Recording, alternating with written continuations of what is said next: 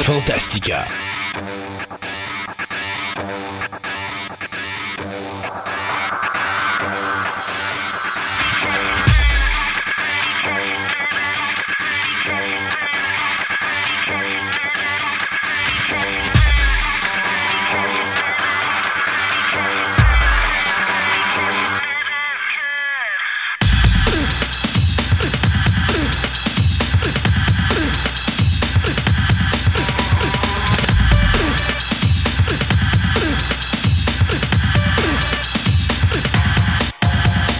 Mesdames et messieurs, bienvenue à cette nouvelle édition de Fantastica. Mon nom est Christophe Lassens et accompagné de son petit copain Groot, mon ami Sébastien Côté qui est à côté de moi. Bonjour Sébastien. Salut, I am ah, Groot. Ouais, you're Groot. Euh, Sébastien, euh, la saison estivale d'Hollywood est partie et ben oui. ça commence pas très bien. Euh, on va espérer que quelque part, les gens vont retrouver le goût d'aller au cinéma, mais je pense que là, on commence à voir euh, l'impact du streaming, euh, surtout du fait que maintenant, les films vont sortir entre 30 et 45 jours après la sortie des salles sur les streamers. Alors, je pense qu'on commence à avoir un impact. Là, Avant la COVID, on voyait qu'il y avait quelque chose qui se passait au cinéma, qu'il y a moins de monde qui allait au cinéma, que il dit qu'il fallait qu'il change la manière de travailler avec les cinémas. Mm. La pandémie a mis la hache là-dedans. On se disait, on l'avait dit pendant toute la pandémie, le cinéma va de la misère à se relever. Là. Bien, regarde, c'est ça qui, qui, est en train de se passer. C'est quelques films niches qui fonctionnent au cinéma, extrêmément rares. Puis le reste, ça ne fonctionne pas. Le monde attend du garde. Pourquoi payer en famille, regarde les prix, je ne sais pas comment on euh, ben écoute, c'est à peu près 15 c'est rendu 15 pièces. Donc, tu y vas en famille, famille de 4, là, euh, c'est 60 pièces et plus, plus le popcorn plutôt, là, avec le déplacement, là. tu te rends au-dessus de 100 pièces, mon font je pense que je vais rester chez nous, puis je vais payer 30$ pour avoir euh, le vidéo euh, plus vite euh, en streaming chez nous, puis on va écouter ça tranquille. Exact. Puis tu, tu te dis aussi la même chose. le petit ou la petite a besoin d'aller à la salle de bain pendant le film, puis là, tu dis, ouais, OK, on vient de payer 72$, puis je verrai même pas le film au complet. alors que là, à la télévision, quand tu es à la maison, ben, tu mets ça sur pause, puis OK, pas de problème, on va y aller. Mm. on manque rien. Puis ça coûte moins cher. Mais oui, effectivement, on le voit que le début de saison est difficile. On va vous en parler là, dans quelques instants, que je veux parler un petit peu de la débandade de Pixar. Euh, il y a eu une erreur qui s'est faite du côté de Disney. Ça a été d'offrir les films de Pixar directement sur streaming de Disney ⁇ et ça a cassé les reins à cette compagnie-là je trouve ça dommage parce que pour moi, c'est la meilleure compagnie qui existe à Hollywood présentement au niveau de qualité de film. À chaque fois qu'on a un produit de Pixar qui sort au cinéma, quand tu t'assois dans ton siège, tu sais que tu vas en avoir pour ton argent. Et euh, là même, euh, on a Elemental présentement qui est au cinéma, qui est en train de se péter la gueule et c'est incompréhensible parce que euh, tous les critiques le disent que c'est un des meilleurs Pixar qui a été fait, que c'est un film de haute gamme, de haute qualité. Euh, et les gens préfèrent aller voir Transformers. Comme tu dis, il y, a, euh, il y a des affaires niches qui sont préférées, que les gens préfèrent. C'est ça, il y a des choix. Le monde prend des choix. Puis en plus, on est dans une crise économique, de manière générale. Là, il y a moins d'argent, moins de financement. Exact. Tu dis, ben, à ce mois-ci, j'ai un film que je peux voir, c'est lequel? Exact. Puis là, ben, je pense qu'on commence. En tout cas, j'espère que ça va vouloir dire à Hollywood, vous savez, vos budgets de 2, 3, 400, 500 millions, là, peut-être le temps de se calmer les nerfs un petit peu, puis de tout simplement faire des films euh, plus intelligents et euh, moins de budget élevé. Euh, d'ailleurs, ça serait bien que dans la prochaine grève des scénaristes, celle qu'on vit présentement, ben, il y a quelqu'un qui réveille présentement les scénaristes puis qui disent Écoutez, les boys, on va changer d'attitude de votre bord. vous voulez qu'on vous paye de l'argent, ben, vous allez nous donner des bons films parce que sinon, ça va s'arrêter là. Euh, puis on va, on va, on va euh, utiliser ChatGPT qui, même s'il fait de la chenouk, écoutez, il va probablement faire de la meilleure job que vous. Alors, disons présentement, ce qui se passe à Hollywood et ce qui se passe au box-office, ben ça donne une main de fer aux maisons de production qui sont, sont en train de dire aux scénaristes qui sont en grève, regardez, là, vous voyez bien ce qui se passe, là. Ça marche pas, là. Fait que, quelque part, on ne peut pas nous demander des affaires à bric à la branche, là. En tout cas, on en reparlera dans quelques instants. Le reste de l'émission, ben, c'est quoi qu'on va avoir? Ben, D'abord, on va parler de modélisme. avec Marc Sanson, on va toucher à la première partie de l'aérographie. Donc, comment faire de la peinture, des choses comme ça. Donc, ça, ça va être intéressant. on commence à aller dans le domaine un peu plus professionnel du modélisme. du côté de Ciné Nostalgie, bien, Tommy a écouté mon programme double sur le King of Comedy puis le Joker, puis il a décidé qu'on allait en parler aujourd'hui. Donc, on va parler de ces deux films-là. Et finalement, euh, on va parler de lutte avec Bertrand Hébert. On va parler de la carrière d'un grand québécois, soit euh, Ricky Martel. Donc, euh, si ça vous intéresse, tout ça dans l'émission d'aujourd'hui. On s'arrête le temps de souligner un de nos commanditaires et on vous revient avec notre sujet d'introduction d'émission, soit la débandade de Pixar au box-office. Ce segment de début d'émission vous est présenté par Horreur Fanatique. Enfin, une boutique juste pour vous, passionnés du monde de l'horreur. Horreur Fanatique est un véritable cabinet de curiosité où vous y trouverez divers articles inusités touchant à ce domaine incluant des films en cassette vidéo, DVD ou Blu-ray, de la musique en cassette, CD ou vinyle, une multitude d'accessoires promotionnels de toutes sortes, ainsi que des objets de rituels voodoo africains. Allez découvrir ce magasin incroyable et mystérieux situé au marché aux puces Saint-Michel, au 7707 avenue Shelley à Montréal, ou encore, vous pouvez assister à leurs différents encans en streaming en vous rendant directement sur leur site web au horreurfanatique.ca. Horreur Fanatique est la place où vous rendre, vous, amateurs du monde de l'horreur. Et donc, présentement, euh, la euh, saison estivale est partie et on est en dessous des attentes actuellement avec les revenus. Euh, le Flash est bien sûr le film que tout le monde retenait. C'était supposé aller chercher entre 70 et 75 millions de dollars aux États-Unis. Actuellement, le Flash n'a pas starté comme on espérait du côté de, euh, euh, ben, de, Warner Brothers euh, et de DC Comics, disons-le ouvertement. Il surclasse une petite affaire Black Adam, qui était déjà une déception au box-office, euh, mais on s'en va dans une direction de 60-70 millions du côté du Flash.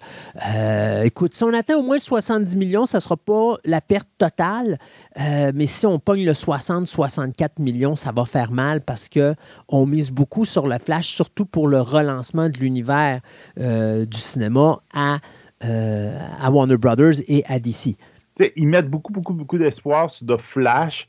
Un film qui devait passer, quoi, il, devait aller au cinéma il y a comme 4 ans à peu près. Bah, peut-être pas, mais. Grosso modo, mais 3-4 ans. Ça doit faire 2 ans certains. Là. Facile. Puis qui a été fait sous l'ancien régime, mais qui l'ont modifié plein de fois. Puis, mais je te dirais, moi, j'ai du monde qui ont été le voir, ils ont tous trippé. Euh, surtout pour si vous êtes des fans de l'univers euh, depuis le début de DC. Et autant que ce soit au petit écran, euh, au cinéma ou même dans les nouvelles, euh, il y a des acteurs qui font des apparitions dans le film qui sont vraiment loufoques parce que si tu connais l'histoire de DC Comics au cinéma et surtout l'histoire d'acteurs qui devaient jouer certains personnages, ben l'univers de Flashpoint ou l'univers du film de Flash nous permet de voir ces acteurs-là dans le rôle qu'ils devaient obtenir mais qu'ils n'ont jamais eu. Euh, et euh, rester jusqu'à la fin du scénario, ben, rester jusqu'à la fin du générique euh, parce que la, scène de post-générique est vraiment amusante parce que je pense que tout le monde est tombé en bas de son siège, du moins ceux qui étaient debout, euh, parce que euh, vraiment personne n'a vu venir celle-là, mais ils ont ramené un, acteur qui plusieurs disaient avait détruit l'univers de Batman, mais finalement, c'est lui qui termine donc l'univers. Ça, ça, aurait juste pris un non à la Darth Vader dans, voyons, Revenge of the Sith. Ouais dans l'épisode l'épisode 3. Ça aurait été, je pense, loufoque s'il avait fait ça. Mais, euh, tu sais, c'est un régal pour les fans de l'univers de DC Comics. Euh, Mais en tout cas, il y a du monde. j'ai vu des critiques que d'habitude, je tiens pas, j'y trouve pas pire. Puis euh, ils trouvaient vraiment pas un très bon film. Mais regarde, ils sont, ce film-là peut-être trop niche. Moi, c'est tu quoi? Beaucoup pour le fan de comics, le fan de fan, mais monsieur tout le monde n'y va pas. Moi, je ne suis pas d'accord avec toi là-dessus, mais je te dirais, le problème que j'ai, présentement avec l'univers de DC, l'univers de Marvel, c'est les deux pics qui sont pro un ou pro l'autre, puis qui vont détruire l'autre film pour juste dire, regarde, on va, Ah, non. on va, OK? Et il y en- il y en a qui sont de même. Ça, et je ne lis plus Ouais. les critiques sur Internet. Je me fie à des commentaires Non. de gens qui ne sont pas des fans de DC, qui ne sont pas des fans de Marvel et qui ne sont pas nécessairement des fans de super-héros, mais qui aiment un bon film. Et là, j'en ai cinq qui sont assis dans la salle. Puis quand ils sont sortis de là, ils se sont dit Sais-tu quoi? J'ai eu du fun pendant deux heures et demie de temps. Puis le deux heures et demie, là, j'ai pas regardé ma montre une fois. Et ça, c'est ça l'important d'un film. Écoute, on, on s'entend, là, on a à peu près quoi? 4-5 films de super-héros par année?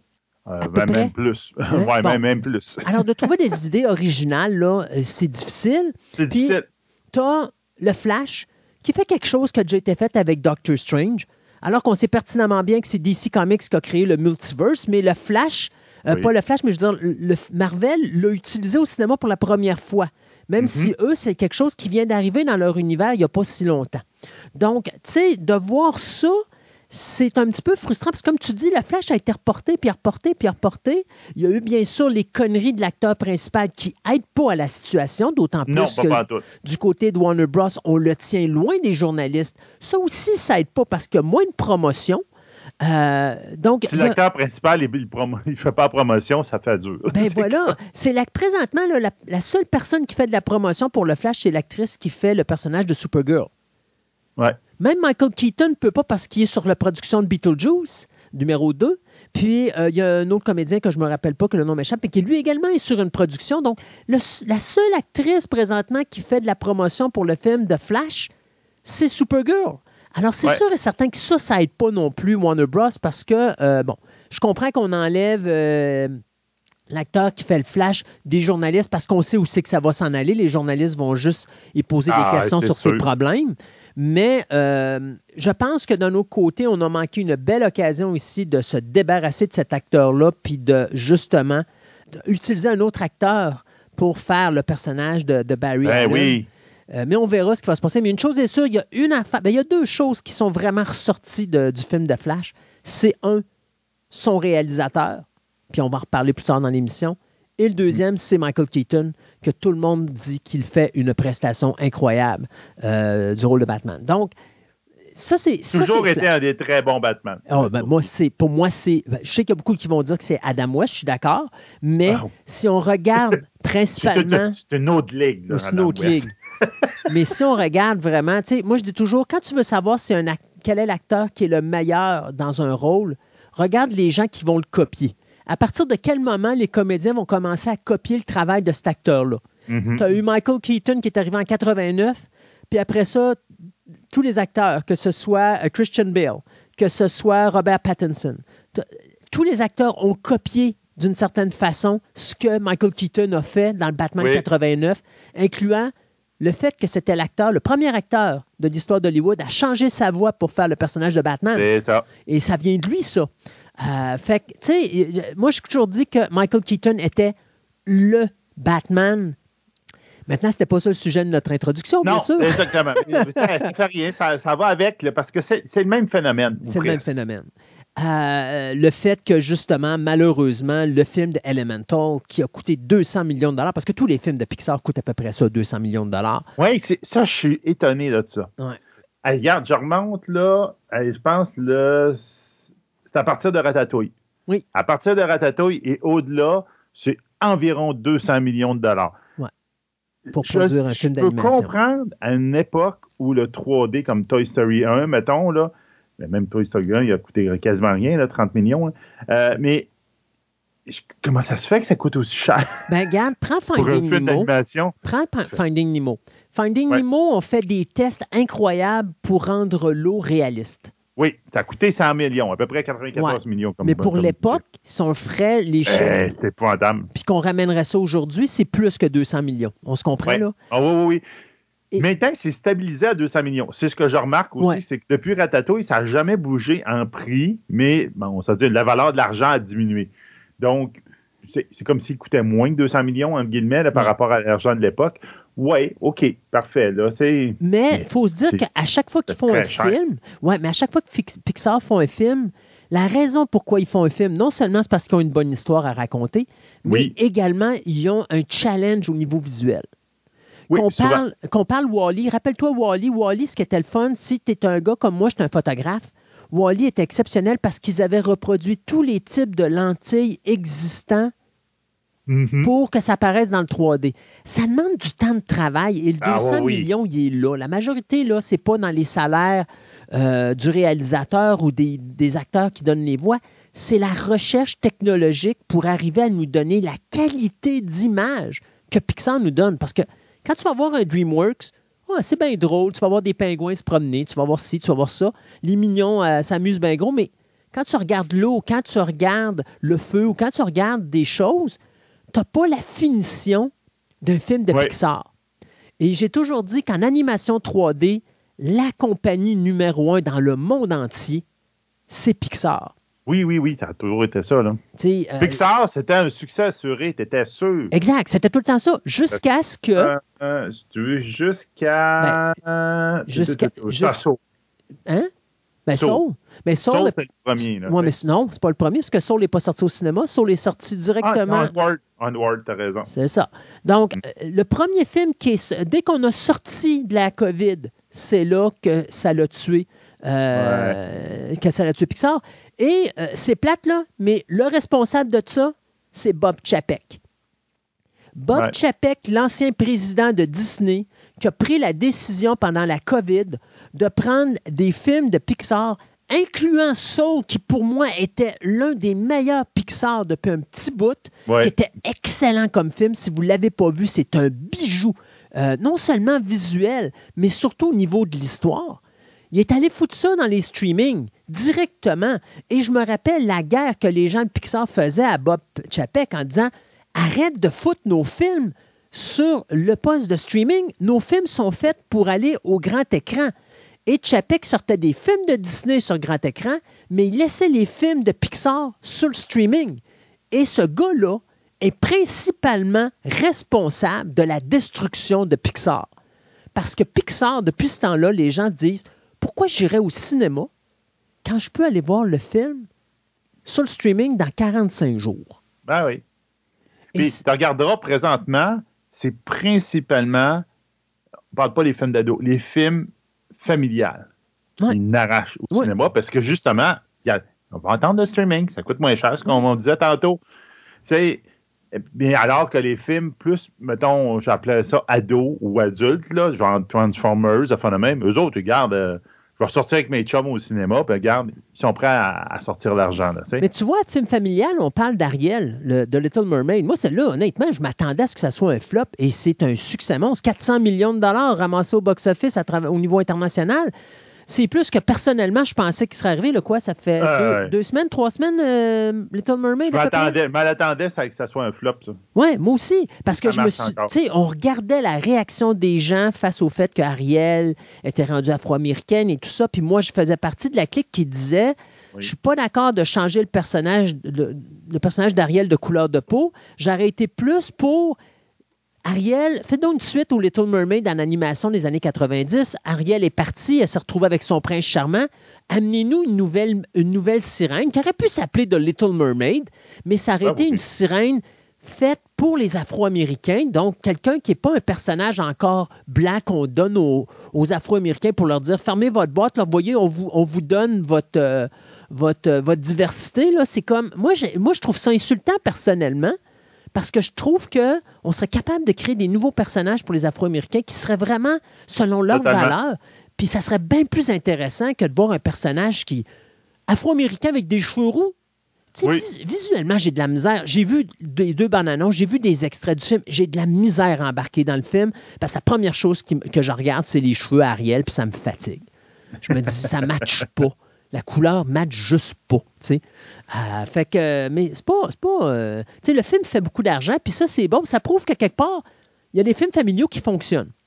Ouais. Mais Pixar, ça ne marche plus. Il n'y a plus rien qui fonctionne et Elemental s'en va sur un box-office de 30 millions de dollars pour son premier week-end. C'est catastrophique. Je pense que le pire box-office pour un week-end de quatre jours, c'était le premier Toy Story où il avait amassé 29 millions. ce film-là risque de le battre. C'est pas normal.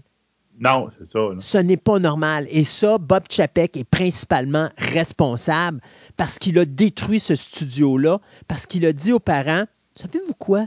Du Pixar, ça mérite pas d'aller au cinéma. Vous pouvez rester à la maison puis écouter ça puis le savourer pareil. Oui, mais du Pixar, la force d'impact d'un Pixar, c'est la qualité technique du film. Et c'est ça qu'il faut aller voir dans un film de Pixar. Puis quand tu t'assois, oui, c'est un film, un film pour les enfants, mais c'est un film pour les adultes aussi parce que Pixar a cette double histoire qui fait que, oui, tu as le côté amusant des tout petits, mais tu as la, maturité adulte en arrière des histoires qui fait qu'un parent ou un, adulte va être capable de s'asseoir là puis de passer un bon moment pendant une heure et demie ou deux heures. Et donc, je suis vraiment déçu d'Elemental, euh, surtout quand tu regardes le box-office de Transformers 7, puis Elemental est en train de s'écraser. Et euh, si je vois la décision qu'a pris Bob Iger, parce que Bob Iger, lui, a dit, là, moi, là, faut que je claire 3,2% de mes effectifs à travers le monde entier. Alors là, ben, Pixar a mangé à claque parce que c'est 75 postes qui viennent de prendre le bar dans la compagnie de Pixar, incluant deux personnes qui sont là depuis des années, soit Angus MacLean, qui était le réalisateur de Buzz Lightyear, qui lui, ça faisait 26 ans qu'il travaillait chez Pixar, et la productrice Galen euh, Sussman, qui était, elle, était là depuis 1999 chez Pixar, donc ça faisait 24 ans. Puis les deux avaient travaillé sur Buzz Lightyear. Fait que la question, c'est est-ce qu'on pénalise ces deux personnes-là parce que Buzz Lightyear a été un échec? Moi, M. Iger, euh, je sais pas, là, mais euh, je suis pas sûr que ça soit leur faute à eux autres. Je pense que la faute est, la faute est Non, vraiment reliée au gars que vous avez mis dehors. Même Buzz Lightyear, là, il n'était pas extraordinaire, on s'entend, mais c'était un très bon C'est un dessin bon animé, pareil. Un Il excellent n'aurait film. pas ouais. dû avoir ce qu'il y a. En ce moment, le monde, comme tu dis, il, il y a une étiquette. Hmm. C'est comme, tu sais, Transformers, ben, le monde, il va, ah, c'est une suite à Bumblebee. Bumblebee, c'était bon. Il dit, garde, on va aller voir lui. Exact. Tu sais, c'est- tout le temps des impressions. C'est pour ça que le monde, il dit, ah ouais, mais le film-là, il était très bon. Il dit, non, ce film-là, il- mettons, tu, prends le nom, là, mais ce film-là, il était mauvais. Mais le monde, si on sont allés au cinéma à cause de la bande-annonce, à cause du, du, du- de l'aura autour, puis sont allés voir. Après ça, faut que tu regardes à long terme, ça, il s'essouffle dessus, puis ça fait la même. Tu sais, le monde, ils font, après ça, le bouche à oreille, ça passe, puis le film, là, tu fais whoop, il s'écrase au cinéma. Le Mais- cinéma, c'est ça, c'est- c'est c'est l'impression. Est-ce que le film a de l'air bon? Je vais aller le voir. Ou le film, si je le vois pas là, je vais me faire, euh, je vais me faire dire un punch. Sais, dans une suite, là, c'est comme, tu, premier Avenger, t'étais mieux d'y aller parce que sinon, tu te faisais voler une punch pour le deuxième. C'est dans ce sens-là. C'est sûr. Mais il faut y un intérêt d'y aller. Mais c'est ça, l'intérêt pour Pixar, présentement, Il n'est pas là. il n'est pas là. Il n'est vraiment pas là, puis je trouve ça Je vraiment vais attendre triste. un mois, ça va me coûter moins cher à la Voilà. maison. Et voilà. Et, et je trouve ça triste. Je trouve ça triste pour Pixar parce que ça, ça s'annonce pas bien pour cette compagnie-là. Euh, ce que ça sent, ça sent le bon ben on va la on va comme l'assimiler à travers Disney pour sauver des frais, puis Disney et Pixar, ben Disney Animation et Pixar vont devenir juste une compagnie. Et, Exactement. et- et ça, je trouverais ça vraiment triste parce que ça sera la fin de quelque chose qui est remarquable à Hollywood. Euh, puis à un moment donné, les gens vont chialer il n'y a plus de bons films d'animation. Je chialais pas. C'est le temps là, là. Vous l'avez, la compagnie, pour faire des films d'animation. Si vous la soutenez pas, elle va disparaître. Si elle disparaît, ça va être terminé. Vous aurez des mignons, oui, ça sera le fun. Ça sera mignon une fois de temps en temps. Puis vous aurez euh, des pingouins de Madagascar. Oh, c'est le fun, les pingouins de Madagascar. Mais des films intelligents d'animation, il n'y en aura plus. Euh, je dis pas que c'est con, des films de mignons puis des films de, de, de pingouins de Madagascar. J'adore ces films-là. C'est super le fun.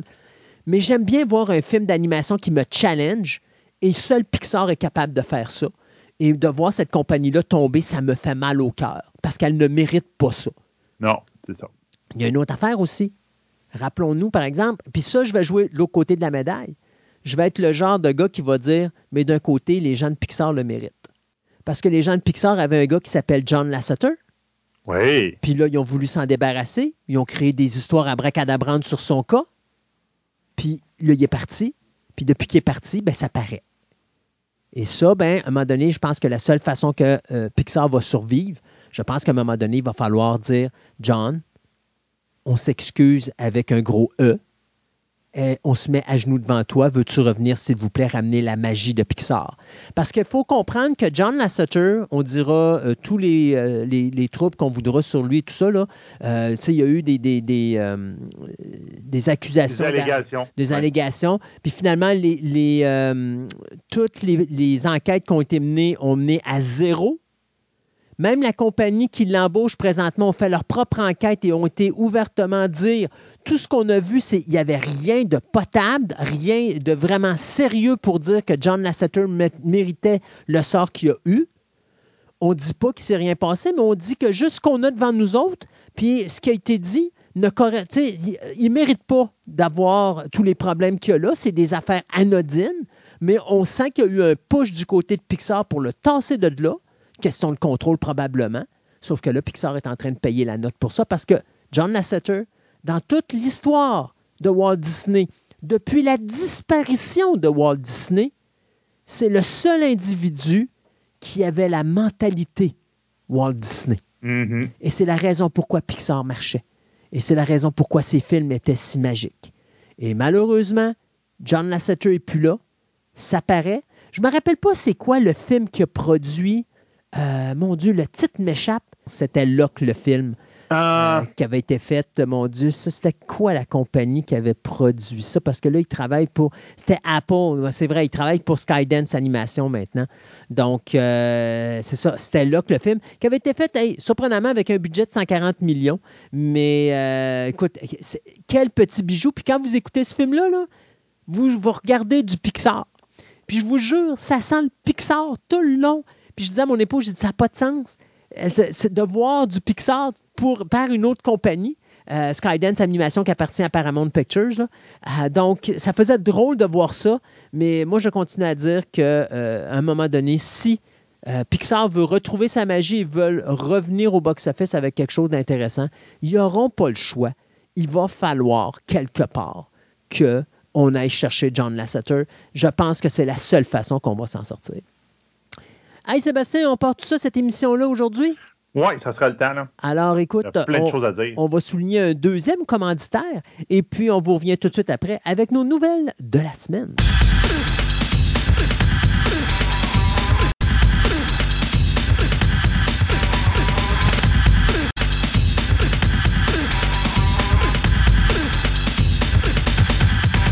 Ce segment de nouvelles vous est présenté par TPM Hobby et Collection, la boutique idéale pour nourrir toutes vos passions. TPM Hobby Collection a doublé son espace de vente afin de vous donner encore plus de choix avec le même service personnalisé, le tout à des prix plus que compétitifs. Vous cherchez des die-casts, des cartes de sport, de la figurine, des timbres, de la monnaie, des casse-têtes, des jeux de société, du comic book, des cartes Magic, voire même des cartes Pokémon. Voici la place rêvée pour vous, collectionneurs aguerris. Allez donc les visiter dans leur nouveau local au centre commercial de Fleur de Lys, au 550 boulevard Wilfrid Amel à Québec, ou rendez-vous sur leur site web au www.boutique-tpm.com.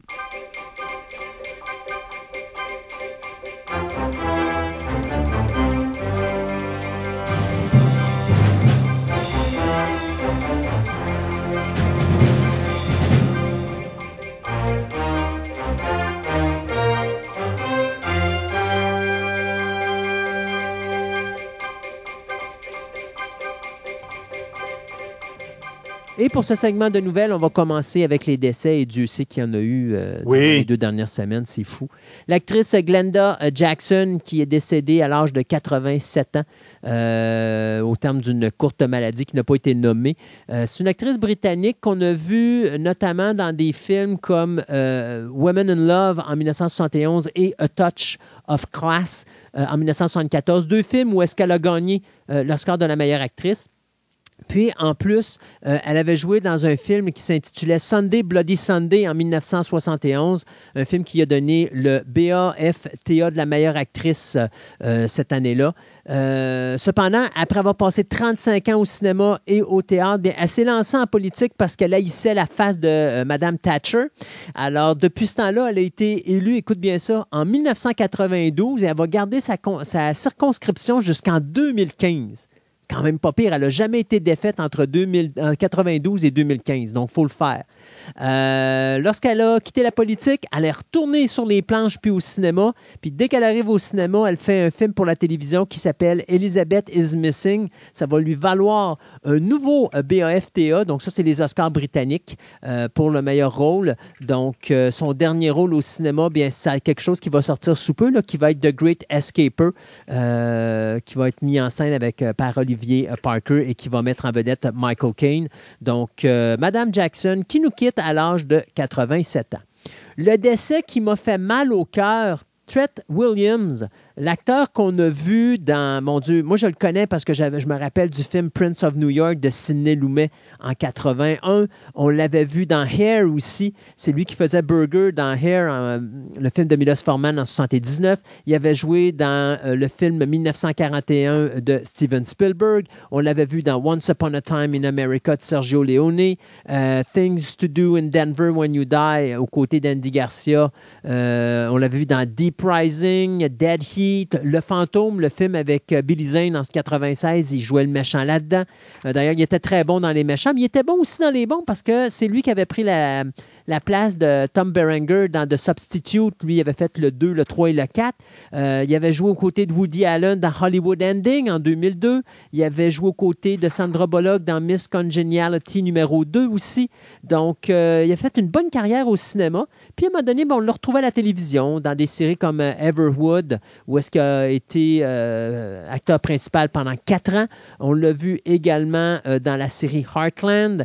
Et tout récemment, on l'a vu dans des séries comme Chicago Fire, Blue Blood ou encore We Own This City. Alors, euh, après 132 rôles, l'acteur euh, Tret Williams est décédé à l'âge de 71 ans le 13 juin dernier, alors qu'il était en motocyclette et qu'un conducteur de véhicule a juste tourné sans regarder et a frappé la moto de M. Williams. Donc, il est décédé stupidement.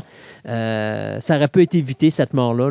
D'ailleurs, ce qui est le fun, c'est que j'ai découvert, en regardant un petit peu la carrière de Tret Williams, j'ai découvert qu'il avait fait un film dans sa carrière, je veux dire, réaliser un film, parce que je ne savais pas qu'il avait réalisé un, film. C'est un film pour la télévision qui a été fait en 1994 qui s'appelle Texan.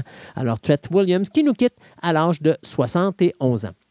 Mike Bataillé, euh, Bataillé qu'on a vu euh, dans la série télé Breaking Bad, mais qu'on a vu également dans les séries Marco Polo, CSI Miami, euh, on l'a vu aussi dans Jag, Philadelphia, on parle de la série télé. On l'a vu dans Sleeper Cell. Donc, c'est un gars qu'on voyait souvent à la télévision, mais il a surtout été reconnu pour son personnage dans Breaking Bad.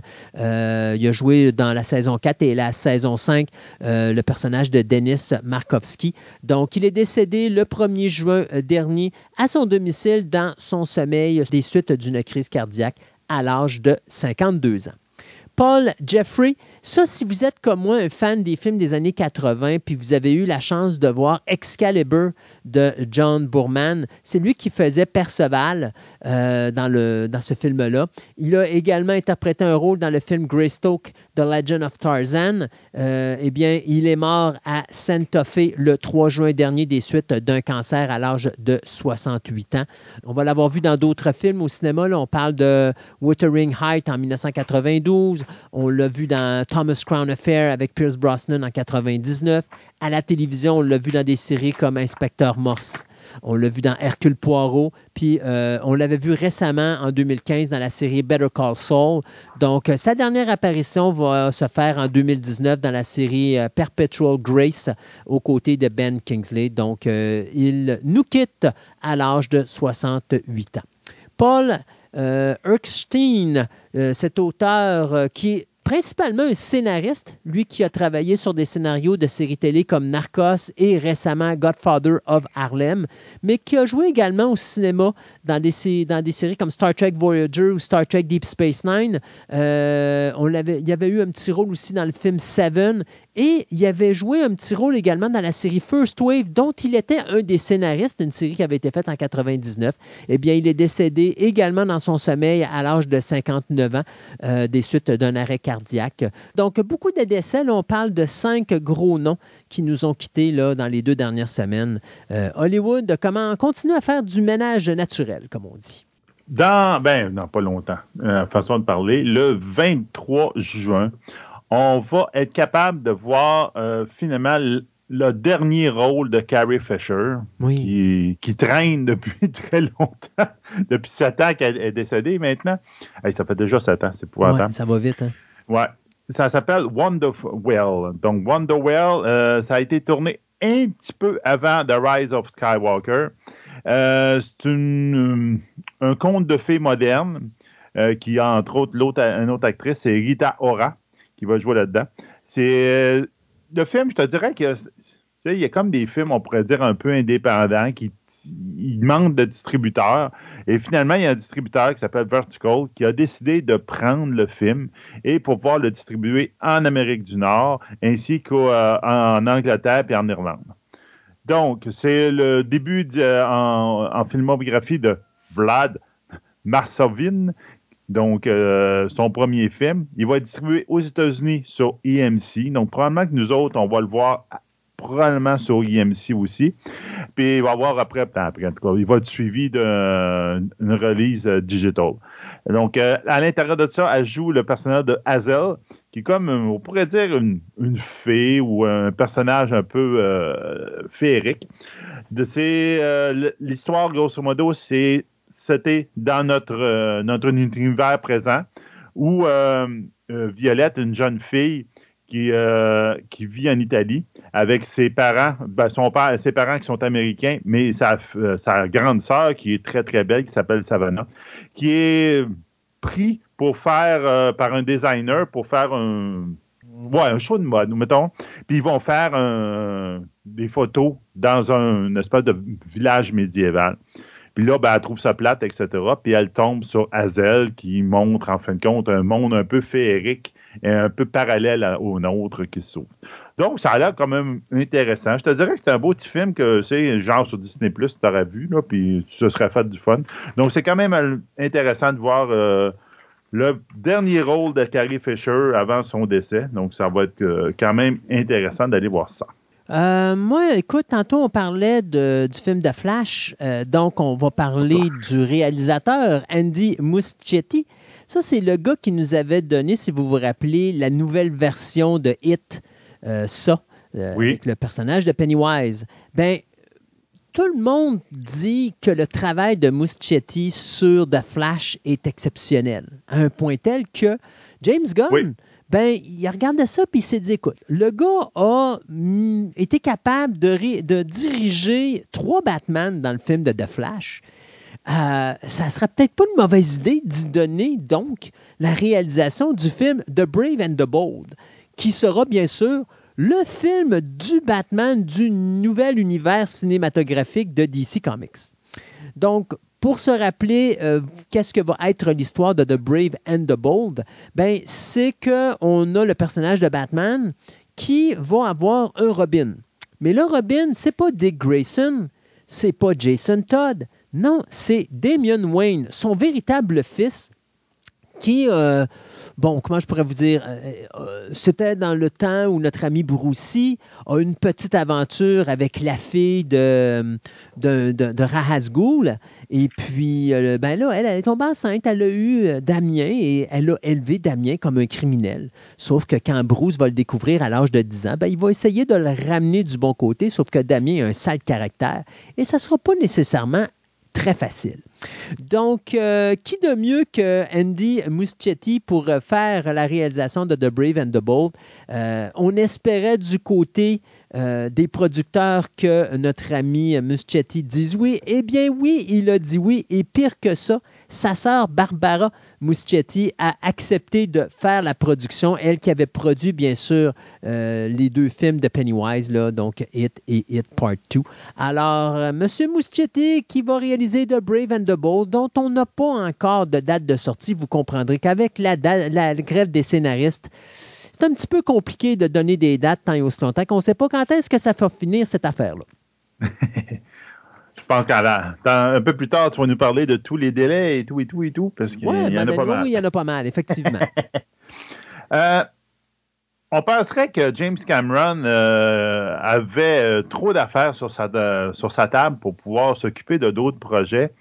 Euh, entre autres, Avatar 2, justement, il est retardé, pourtant qui est presque fini de tourner parce Ouais. que il y a des délais, je te dirais probablement pour les, aux côtés des effets spéciaux, vous de même.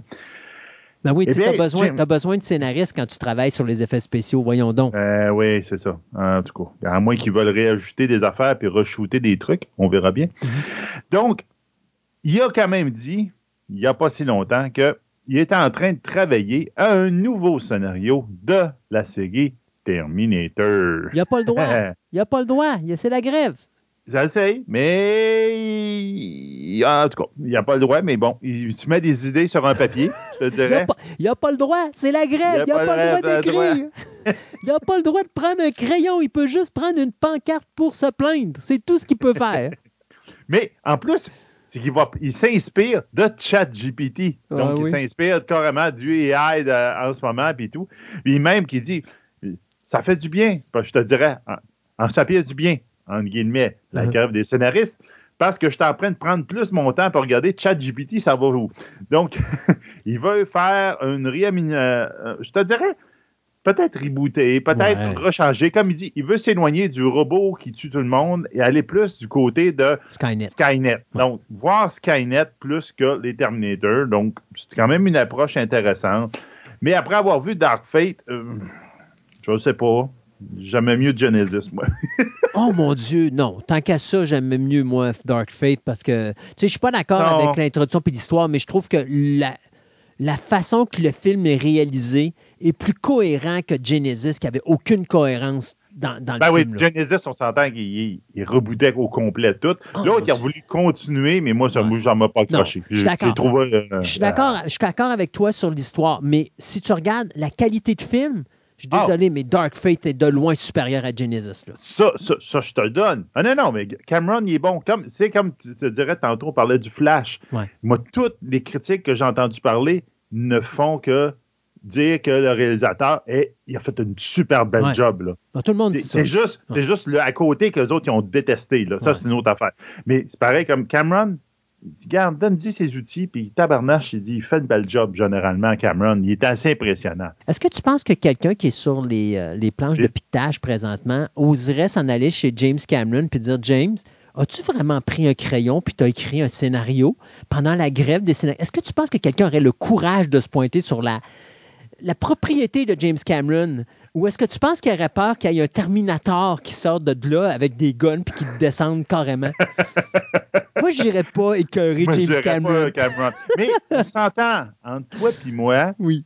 tous les scénaristes présentement, il n'y en a pas un. Et oui, ils font du piquetage, Il travaille. mais quand ils rentrent chez eux et ils ferment les portes, là, ils se mettent des idées sur des papiers. Bon. Ils travaillent pas sur des projets, probablement pas sur des projets qui se sont fait payer, mais ils sont en train de se mettre des idées pour des futurs projets qui ne sont pas fait payer encore. Donc, Oh, ouais. même, t'en as- je veux. T'en as beaucoup, t'en as beaucoup qui doivent écrire des scénarios présentement pour les revendre après. Puis je te Ben garantis oui. qu'Hollywood vont avoir plein de choix à se mettre ça. sous les dents lorsqu'il va falloir produire parce que les scénaristes présentement, là, oui, ils vont faire du piquetage, mais oui, ils écrivent aussi. là, voyons donc. Ah ouais, ouais, c'est sûr et certain. Mais là, j'en profiterai. Elle dit, profitez-en, sortez des idées nouvelles. Ouais. Ouais. Profitez-en, c'est Ouais. un bon moment. Il n'y a personne qui vous presse sur le dos. Faites une suite, faites un remake, faites. Non, non, fais quelque chose de neuf. Puis après ça, tu proposes quelque chose de neuf. Exact. Et les, les gens qui font des films, ils vont juste être contents que tu leur offres quelque chose après la grève. Ouais. Ils vont le prendre, puis ils vont aller le produire, puis ils vont être- on va avoir des affaires neuves. fais quelque chose d'original à Hollywood. Une grève Et- des scénaristes, puis ChatGPT envoie des Terminators vous exterminer. Voilà, quelle idée originale. Ah Hey, oui, totalement. deux séries d'animation qui s'en viennent. Euh, D'abord, c'est drôle, hein, on a plein de nouveaux projets, mais personne n'a le droit de les écrire. Ouais, c'est ça. on a deux nouveaux projets d'animation qui s'en viennent. D'abord, ben, écoutez, on le disait tantôt, The Little Mermaid, le film marche très bien, 400 millions de dollars à travers le monde entier. Ce qui mal- surpris. malheureusement force Disney à annoncer qu'il y aura une série d'animation basée sur le personnage afro-américain d'Ariel. Donc, c'est quelque chose qui est attendu pour 2024. On ne sait pas si le réalisateur Rob Marshall va être impliqué là-dedans ou si l'actrice Halle Bailey va euh, prêter sa voix, mais on sait que ça va se passer, cette histoire-là, avant le film. Donc, on va trouver, euh, on va suivre les aventures de la jeune Ariel en quête de nombreux trésors au fond de l'océan et chaque objet trouvé lui permettra de régler ses problèmes. Ah, chère compagnie Disney, c'est donc bien beau l'amour. Donc, par la suite, Bewitched, qui aurait cru qu'on ferait une série d'animation sur ma sorcière bien-aimée, qui va suivre la série euh, qui avait lieu entre 1964 et 1972. Donc, euh, on va faire un Bewitch qui va suivre, bien sûr, les aventures de Tabitha. C'est Sony Pictures oh. qui vont s'occuper de produire ça. Et euh, Tabitha Stevens, qui va avoir 13 ans à ce moment-là, bien doit jongler avec sa vie d'adolescente alors qu'elle se retrouve à l'Académie de magie qui est dirigée par qui? Endora, sa grand Non, non, oh, Endora, sa grand-mère attelez-vous, ça va brasser. Euh, écoute, moi, personnellement, c'est un projet qui m'intéresse. J'ai hâte de voir ce qu'ils vont faire avec ça. Il euh, faut se rappeler qu'il y avait déjà eu une série Tabita qui avait été faite, euh, je crois, c'était 1967-1978, où est-ce qu'on voyait Tabita un peu plus âgé pas terrible comme série télé. C'était ABC qui avait produit ça. Puis on avait le film qui a été un échec cuisant en 2005, qui est dommage parce que Nicole Kidman était vraiment l'actrice pour remplacer euh, Elizabeth Montgomery. Le casting était bon. Mais c'était Will Ferrell le problème. Euh, c'est ça. Fait que Will Ferrell n'avait pas d'affaire là. Et puis moi, je continue à dire que c'est lui qui a scrappé le film. Mais enfin, que veux-tu? On va avoir une série d'animation de Bewitch et une série d'animation de La Petite Sirène. Version afro-américaine, bien sûr. Ben oui. Hey, ben, regarde, on va, on va rester dans le même thème, ou presque. Là. Euh, c'est euh, la scénariste Sarah Polley qui vient d'être décidée pour faire le reboot de Bambi. Oui, ben Bambi, ils vont probablement le faire comme ils font avec tout le reste, c'est-à-dire qu'il va être fait soit en animation 3D ou encore avec des vrais ouais. Probablement, je m'attends à quelque chose comme Jungle Book, à peu près, là, où euh, on va voir probablement la forêt, puis les, mettons, les humains, fait la même, mais euh, plus en, vrai, mais tout le reste va être fait en, 3D. Mais il n'y a pas vraiment d'humains dans Bambi. Là. Ben, à part, je sais pas, peut-être les chasseurs qui courent. Ils vont se trouver quelque chose, c'est oh, ça. ils vont mettre un petit peu plus d'action là-dedans, parce que... Puis on va, comme on, ils disent bien dans l'article, ils vont encore scraper toute une jeunesse parce qu'ils vont être traumatisés par la mort de la, de la maman de Bambi, là. Oh! En, vrai, cette fois-là. Puis là, tu dis, ah, regarde. N'importe quoi. Traumatisé. Mais euh, oui, c'est ça, Sarah Poulet qui va s'occuper de, de, de, réaliser ça. C'est quand même le fun. Ça va être une femme qui va s'occuper de Bambi. Fait que ça va être moins traumatisant parce que tu es une mère de famille. oh, encore là, on va, mettre ça au pire encore. Non, non, non. Calmons nos nerfs. C'est une mère de famille. Elle va s'assurer que la mort de Bambi va être faite d'une manière gracieuse, puis quelque chose qui ne va pas traumatiser personne. Voilà. Hey, j'ai pas tripé sur. Enlève tes lunettes rouges. C'est ça, merci. Euh, j'ai pas tripé sur Hocus Pocus numéro 2. J'avoue que c'était pas à la hauteur du premier.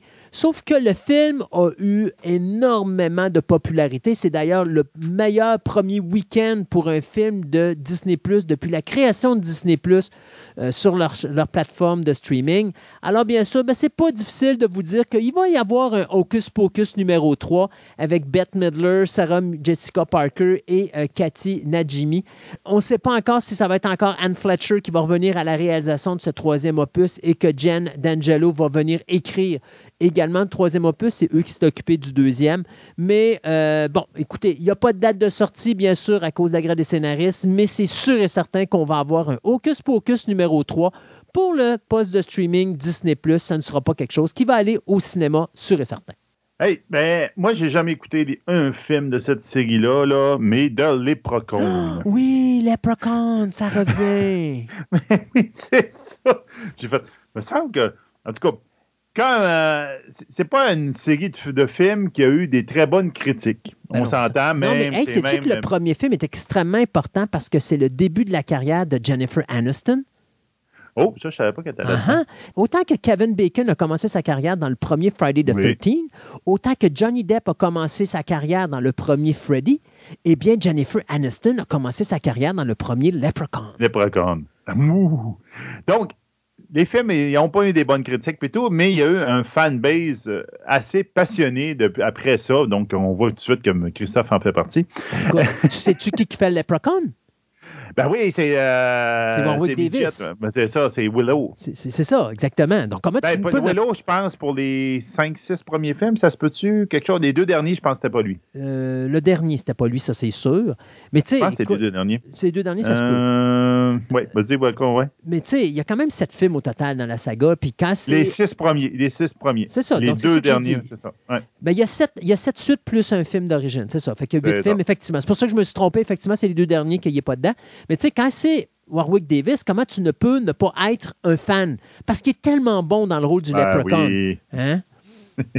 Puis d'ailleurs, Sci-Fi Channel. Dans un rôle de Ewoks, dans un rôle de Willow, il est bon. Là. Mais à tous les ans, Sci-Fi Channel font ce qu'ils appellent pendant la journée du, euh, du Saint Patrick, là, ils font un marathon Leprechaun. Leprechaun. tous les, tous les années, le film va passer. Il joue tout le temps. exactement. C'est euh, Philippe Vargas qui va euh, diriger, qui, qui, va être en arrière de la caméra de tout ça. puis, selon un script de Mike Van Wing, Weiss. W-A-E-S. Weiss. Weiss. Que lui, on l'avait vu dans. C'est lui qui a fait le. c'est lui qui travaille le actuellement. Stitch en ce moment sur le reboot. Il travaille sur le, reboot de Stitch, exactement. Donc, c'est quand même intéressant. Puis ça va être produit par Vertigo Entertainment. Donc, pour les fans de ça, je pense que c'est une très bonne nouvelle. Il parle d'une réimaginer toute l'histoire. Donc, on peut s'entendre à un reboot. Là. Euh, il va repartir de. Bah, Regarde, c'est très simple comme histoire. C'est le lépreconde avec son arc-en-ciel et son pot d'or à, la base. Là. Il y a quelqu'un qui vole son or, puis quand quelqu'un lui vole son or, il n'aime pas de bonne humeur. Sébastien, where is me gold? On va voir encore le prétexte que le léprechaun va se faire voler de son or et il va courir après du monde. Oh, il n'est pas de bonne humeur quand ça arrive. Ça, c'est sûr. Non, Puis il utilise la magie en plus dans ses. Oh, non, regarde, c'est vraiment remarquable. Euh, hey, tu connais Vince. tu connais Vince. Euh, remarquable. Oui, remarquable, voyons. Euh, tu connais Vince Gilligan?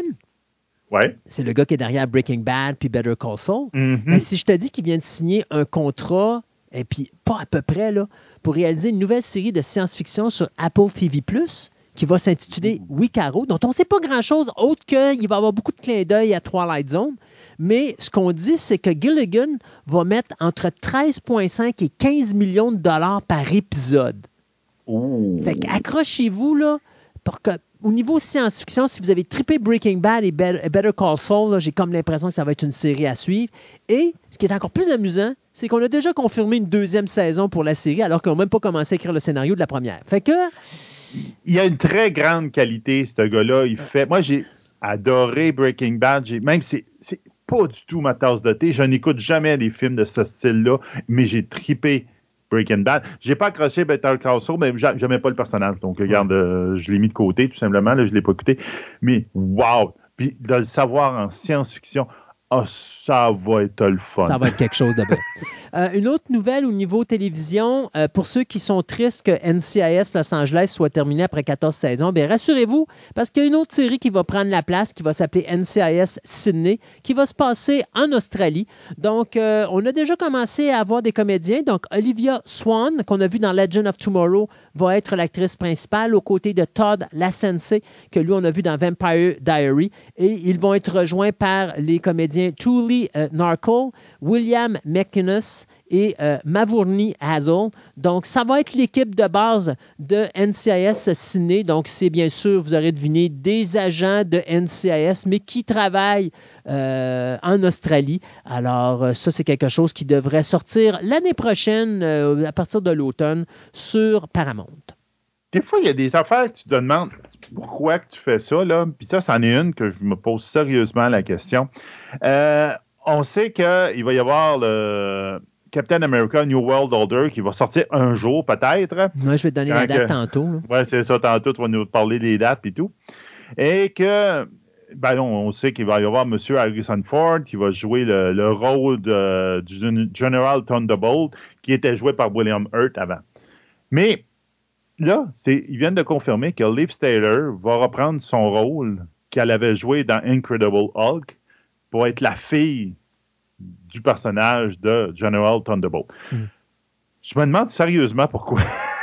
tu sais, je, le rentre là avec le Hulk. OK. Je sais que dans Provan World Under, on risque de voir le Red Hulk. OK. Mais c'est un gros nom pour le mettre dans. Ben, c'est ça. C'est vraiment, là, tu fais. OK, vous aviez trop de budget, il fallait vous mettre un, gros cash euh, de côté. Euh, je ne sais pas. Tu sais, tu la ramènes là dans un Hulk, là, j'aurais pu comprendre. Ça, c'est. Ça, c'est typique. Tu sais, euh, tard, à un moment donné, ils ont flushé son. Sa, je sais pas, son, son, intérêt amoureux. Whoop, est revenu un peu plus tard. Là, ils l'ont flushé pour Hulk. Mais là, elle revient dans un autre show avec quelqu'un, avec son père. Là, tu fais OK, euh, euh, pourquoi? mais bon, garde, on verra bien. Parce que, c'est ça. Donc, euh, je suis pas sûr de comprendre ce bout-là, mais bon, garde. On s'arrête le temps de nos chroniques on vous revient d'émission avec notre table ronde et tout ce que Sébastien a osé mettre sur notre Twitter.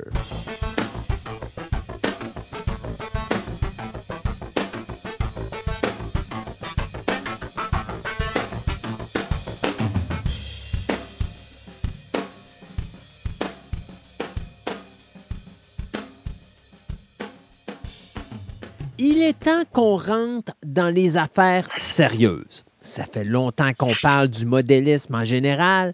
Et là, notre ami Marc a décidé de se lancer dans la technicalité du modélisme. Et aujourd'hui, on va parler plus de peinture, mais plus spécifiquement du airbrush. Salut Marc. Bonjour Christophe. Et là, c'est fini. Oui, oui, ça va bien. Et là, c'est fini les affaires de bébé Lala. Là, on embarque dans la catégorie adolescence sinon adulte. Oui, parce que le airbrush, c'est vraiment. On va utiliser le terme français pour être correct. Là. Le airbrush, c'est le terme anglais. Donc, le terme français, c'est aérographe, pour être euh, selon l'Office de la langue française. Donc, on va utiliser, je vais utiliser ce terme-là tout le long, mais tout le monde connaît ça sur airbrush. Puis, je pense que airbrush, ça dit vraiment ce que c'est un pinceau à air airbrush, pinceau qui utilise de l'air. Donc, c'est, mais en français, on appeler ça un aérographe. Oui, comme tu as dit, c'est vraiment quelque chose que, en modéliste, c'est vraiment une coche au-dessus des débutants quand on commence à utiliser ça. Oui, parce que là, tu n'as plus ton pinceau, tu n'as plus ta petite peinture, puis euh, c'est plus des petites affaires. Là, là c'est vraiment, c'est précis, puis c'est de la... Là, on embarque dans la classe professionnelle de la peinture. Oui, mais n'oubliez pas que si vous débutez, là, quelqu'un qui débute, là, c'est vraiment pas nécessaire. Moi, ça m'a pris dix ans avant que je m'en procure un. Puis ça m'a pas empêché de faire des beaux modèles, puis j'ai gagné des prix avec ces modèles-là, puis j'avais pas d'aérographe. Donc, c'est pas essentiel, mais quand on sait le manier, l'utiliser, c'est vraiment un outil qui est extraordinaire. Mais tu sais, des fois, euh, parce que je regarde, moi, euh, moi le problème, je, suis bon pour faire un modèle à coller mais je suis bon pour scraper un modèle à coller quand arrive la peinture. Ah, tout le monde est capable de faire ça. Voilà. Et à un moment donné, je m'étais acheté les, euh, les répliques Light de euh, des Universal Monsters. Et euh, accidentellement, j'avais euh, j'avais commencé à peindre le visage de mon personnage qui était la momie et j'avais, pour une raison, j'avais débordé. Puis là, j'avais pris mon Kleenex et en, faisant une application avec mon Kleenex, j'ai découvert que j'étais capable de faire de la texture. Puis là, je me suis mis à faire ça sur ma peinture et j'ai jamais fait une aussi belle pièce. D'ailleurs, c'est la seule pièce qui me reste ici en modèle acrylique que j'ai pas envoyé au vidange parce que je trouvais que la job de peinture que j'avais faite dessus était vraiment tellement belle parce que j'avais, avec mon, mon, mon mouchoir, j'avais réussi à mettre une texture qui était le fun, qui donnait quelque chose de plus réaliste au niveau de la peinture. Et je pense que ça, c'est quelque chose que les gens doivent apprendre à faire aussi, s'amuser lorsqu'ils font de la peinture, à utiliser différents outils. Ça peut être des éponges, ça peut être des choses comme ça. Mais le airbrush, c'est une, une classe à part, ça. Oui, c'est une classe à part. Mais euh, c'est quelque chose qui se manipule pas correctement la première fois. Ça prend énormément de pratique et de travail pour bien l'utiliser. Donc, oui, dans cette chronique, je vais donc essayer de vous démystifier cet outil. Qu'est-ce qu'on a besoin, comment ça fonctionne? Euh, quand on comprend comment ça fonctionne, ben, on peut peut-être plus facilement l'utiliser. Donc, c'est quoi le principe de l'aérographe? C'est qu'on vaporise la peinture ou un pigment avec de l'air. Ça, c'est un principe qui existe depuis des milliers d'années. Sais-tu, Christophe, qui, qui, qui a utilisé le principe d'aérographie en premier? Tu vas me le dire? Oui. C'est l'homme préhistorique. Oh, ah oui, mon Dieu, il y, Ben avait, oui. déjà, de- l'air comprimé à cette époque-là. Ben, dans, dans certaines peintures rupestres, on retrouve euh, les trois composantes de la technique de l'aérographie. Les trois composantes, c'est la couleur, donc un pigment. Euh, eux autres, c'était de l'oxyde de fer ou même des cendres qu'ils utilisaient. Ça prend euh, un pochoir. Les hommes préhistoriques ont utilisé leurs mains. Et ça prend le troisième principe, la vaporisation. Ils ont utilisé un os creux dans lequel ils ont mis le pigment et avec leur bouche, ils ont soufflé le pigment sur leurs mains. Oh. Et en retirant leurs mains, ben, on voit une impression de leur main, le contour de leurs mains. On peut voir ça dans certaines peintures rupesques. Euh, donc, c'est vraiment eux autres qui ont essayé, développé, ça veut dire, euh, cette technique de, de, de peinture. Utiliser de l'air pour peinturer. Wow. C'est donc la vaporisation de la peinture, c'est quelque chose qui est apparu au début de l'histoire de l'art. On peut peut-être même avant les premiers pinceaux. Mais euh, on attribue l'invention de l'aérographe à un aquarelliste américain, Charles Burdick, vers les années 1893, dans une version très proche de l'aérographe actuel. En réalité, avant lui, il y avait d'autres personnes qui avaient travaillé sur un concept similaire, mais c'est lui le premier qui a déposé un brevet sur un appareil qu'on a, qui était décrit comme mélange interne, et c'est lui qui est le premier à utiliser le terme airbrush. Donc, euh, Mais comment fonctionnait sa- son airbrush à ce moment-là? Parce que, veut, veut pas, 1893, il n'y a pas la technologie qu'on a aujourd'hui. euh, je vais t'en parler tantôt. C'est bon. Euh, donc, euh, le mélange interne, ça signifie que la peinture puis l'air, ben, c'était mélangé à l'intérieur de l'aérographe. Si tu compares ça à des peintures en aérosol, en canette, c'est un peu identique. Sauf que les canettes, dans la canette, la peinture puis la comprimée ben, sont déjà toutes mélangées ensemble. C'est sous pression dans la canette. Euh, quand tu veux utiliser la peinture, ben, tu pèses sur piton, puis la peinture est propulsée. Parce que l'air est déjà comprimé à l'intérieur de, de ta canette. Pour l'aérographe, ben, le mélange air-peinture, ben, il se fait pas avant, il se fait au moment de l'utilisation. Donc, euh, c'est comme ça, c'est ça le principe de l'aérographe. À quoi ça ressemble un aérographe pour ceux qui n'ont jamais vu? C'est pas plus gros qu'un stylo souvent. Un stylo auquel il va y avoir une entrée d'air, puis une entrée de peinture. Puis sur le dessus du stylo, il y a un gros bouton qu'on appelle aussi la gâchette. Puis au bout, ben, que la buse, et la buse sert à mélanger l'air et la peinture quand, quand l'air est propulsé. Euh, là, je vais vous parler un peu des, il y a différents types d'aérographes. Euh, ça peut vous aider au moment de faire, euh, quelqu'un veut s'en acheter un, à faire son, son choix. Donc, dans les aérographes, tu as les aéro- aérographes à simple action. Euh, dans ces aéro- aérographes-là, ben, on peut moduler uniquement l'air, le débit d'air qui, sort de l'aérographe. Dans ce cas-là, le bouton qui est sur le dessus, ben, en pesant dessus, l'air passe. Il y a seulement qu'une action. Tu peux seulement contrôler l'air. C'est comme ça que ça fonctionne. Fait quand tu dis Ben- contrôler, c'est on-off. Tu peux pas. On-off. Ouais, Ben, peux- pas. euh, Si tu pèses plus ou moins, ben, le, le débit d'air va être plus ou moins grand. Donc, euh, c'est comme ça que tu peux moduler. Tu peux seulement moduler l'air. Dans les aérographes à double action, ben là, tu peux moduler le débit d'air, mais aussi on peut moduler le débit de peinture. Ça donne beaucoup de contrôle de, possi- de- de possibilités.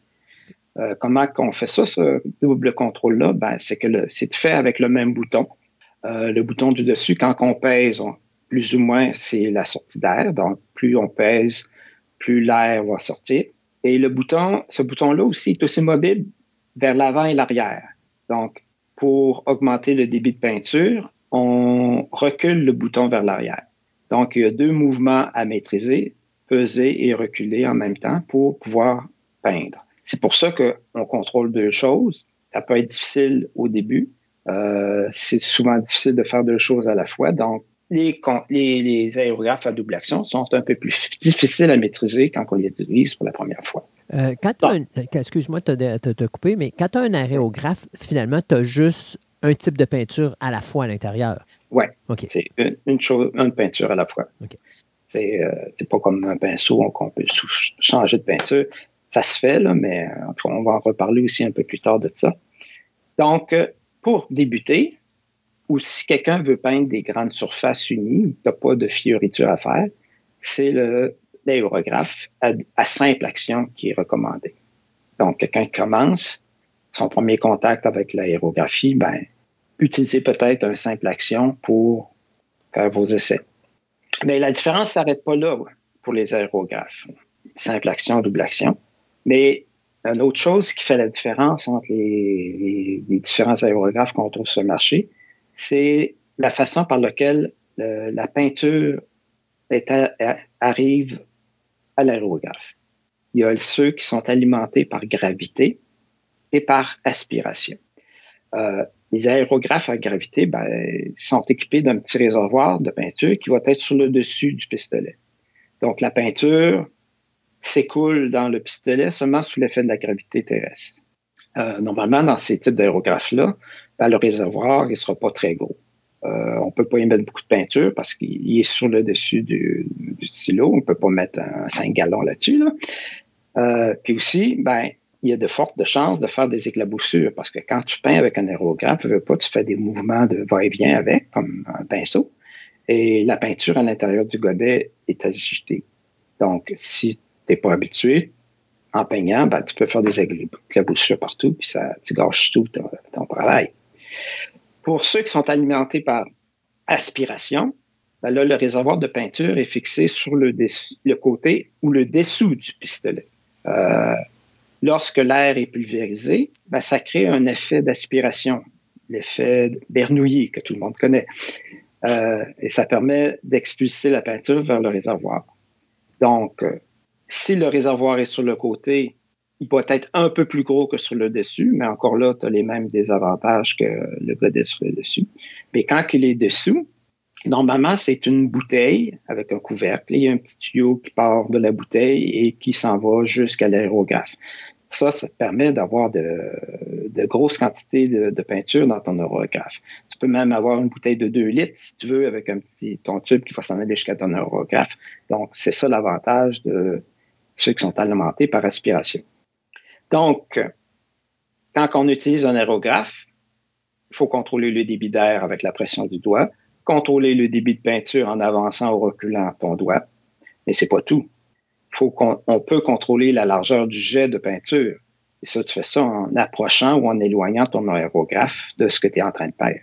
Plus tu es proche, plus tu vas avoir des, un jet fin de peinture. Plus tu es loin, ben, plus ton jet de peinture va être large et ça te permet de faire des, des grandes surfaces. Donc maintenant, on est rendu à peindre. Quand tu peins, il faut que tu contrôles trois choses à la fois. Encore une fois, c'est pourquoi l'aréographe, ben, c'est pas facile à apprendre les premières fois.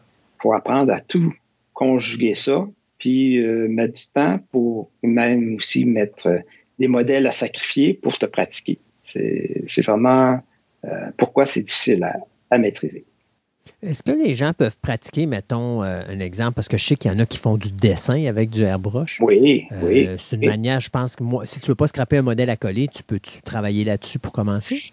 Ben oui, c'est une très bonne idée. Euh, faire des dessins, tu peux, premièrement, là, tu vas travailler sur une surface qui est plane, qui n'est pas trop en trois dimensions comme un modèle. Donc, tu peux facilement pratiquer à faire des lignes fines, aussi à bien viser parce qu'il faut quand même viser avec ton, ton aérographe. Si tu fais un jet de peinture, si tu veux que la peinture ait un endroit précis, ben, il faut pas que. C'est toute une technique, là. Mais travailler sur un dessin comme ça, oui, c'est une très bonne idée. C'est vraiment quelque chose que, je, que je recommande. Donc, euh, un aérographe, comme je l'ai dit, c'est un, un stylo qui mélange de l'air à de la peinture. Mais d'où vient l'air? Hein? Tantôt, tu m'as posé la question. Ouais quand il a été conçu, euh, l'air comprimé était obtenu de quelle façon? Ben, à l'époque, euh, l'air comprimé, c'était un système de pompe à main ou à pied avec un réservoir. C'est pratique parce que quand tu peignais, ben, tu faisais aussi ton cardio. fait que là, tu es rendu avec quatre techniques à maîtriser parce que euh, si c'est toi qui pompe l'air, il faut que tu le pompes d'une certaine façon. Là. Ben oui. Ben, si, si, imagine une cornemuse, comment ça fonctionne. Tu pompes l'air au début, fait que là, ton réservoir est plein d'air, puis après ça, le, ton souffle que tu fais, ben, c'est juste pour entretenir la pression et tu contrôles la pression avec euh, ton bras qui appuie plus ou moins sur le, le, sac d'air. Ben, à l'époque, c'était un peu la même chose. Euh, c'est pour ça qu'un réservoir, c'est important. Mais de nos jours, euh, puis même à l'époque, il paraît qu'il y avait des compresseurs à vapeur. Euh, c'était aussi euh, probablement quelque chose qu'on pouvait trouver. Euh, mais de nos jours, on utilise des sources d'air qui sont un peu plus modernes. Euh, on peut utiliser des canettes d'air comprimées. C'est comme une canette de peinture, mais sans peinture. Pour l'utiliser, ben, on va relier la canette à l'aérographe avec un tube puis un régulateur.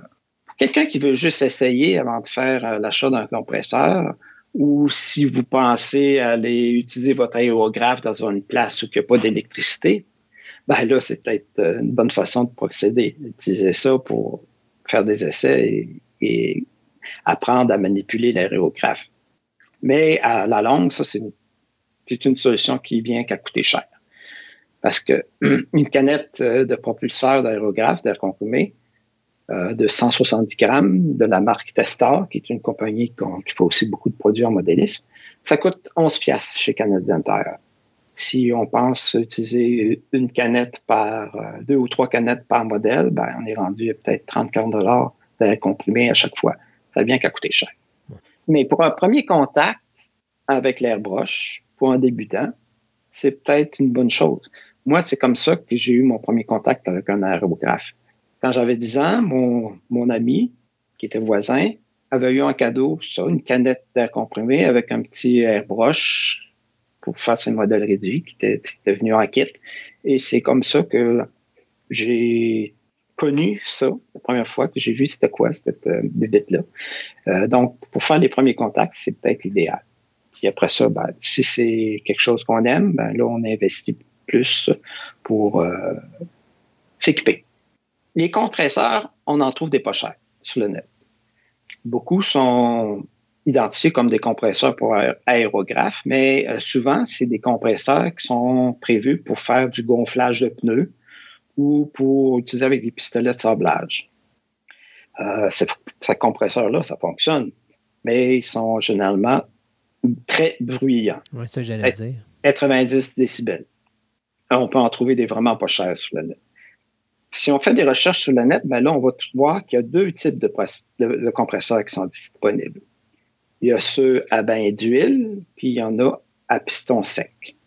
Bon, c'est quoi la différence? Euh, les compresseurs à bain d'huile, c'est vraiment la Cadillac des compresseurs. Ils sont hyper silencieux, 40 décibels, pas plus.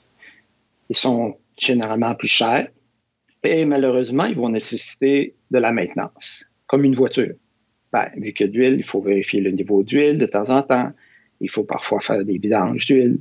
Euh, puis aussi, il faut installer un filtre qu'on appelle la coalescence pour éviter que l'huile passe dans l'aérographe et vienne contaminer ta peinture. Si on parle des compresseurs à piston sec, quant à eux, les autres, ils vont être un peu moins silencieux, mais pas énormément. C'est pas trop pire. Ils restent confortables. Euh, ces compresseurs sont aussi moins dispendieux, puis eux, ben, ils n'ont pas besoin d'entretien particulier.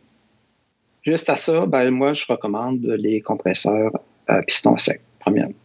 Pour ceux qui commencent, c'est vraiment l'idéal.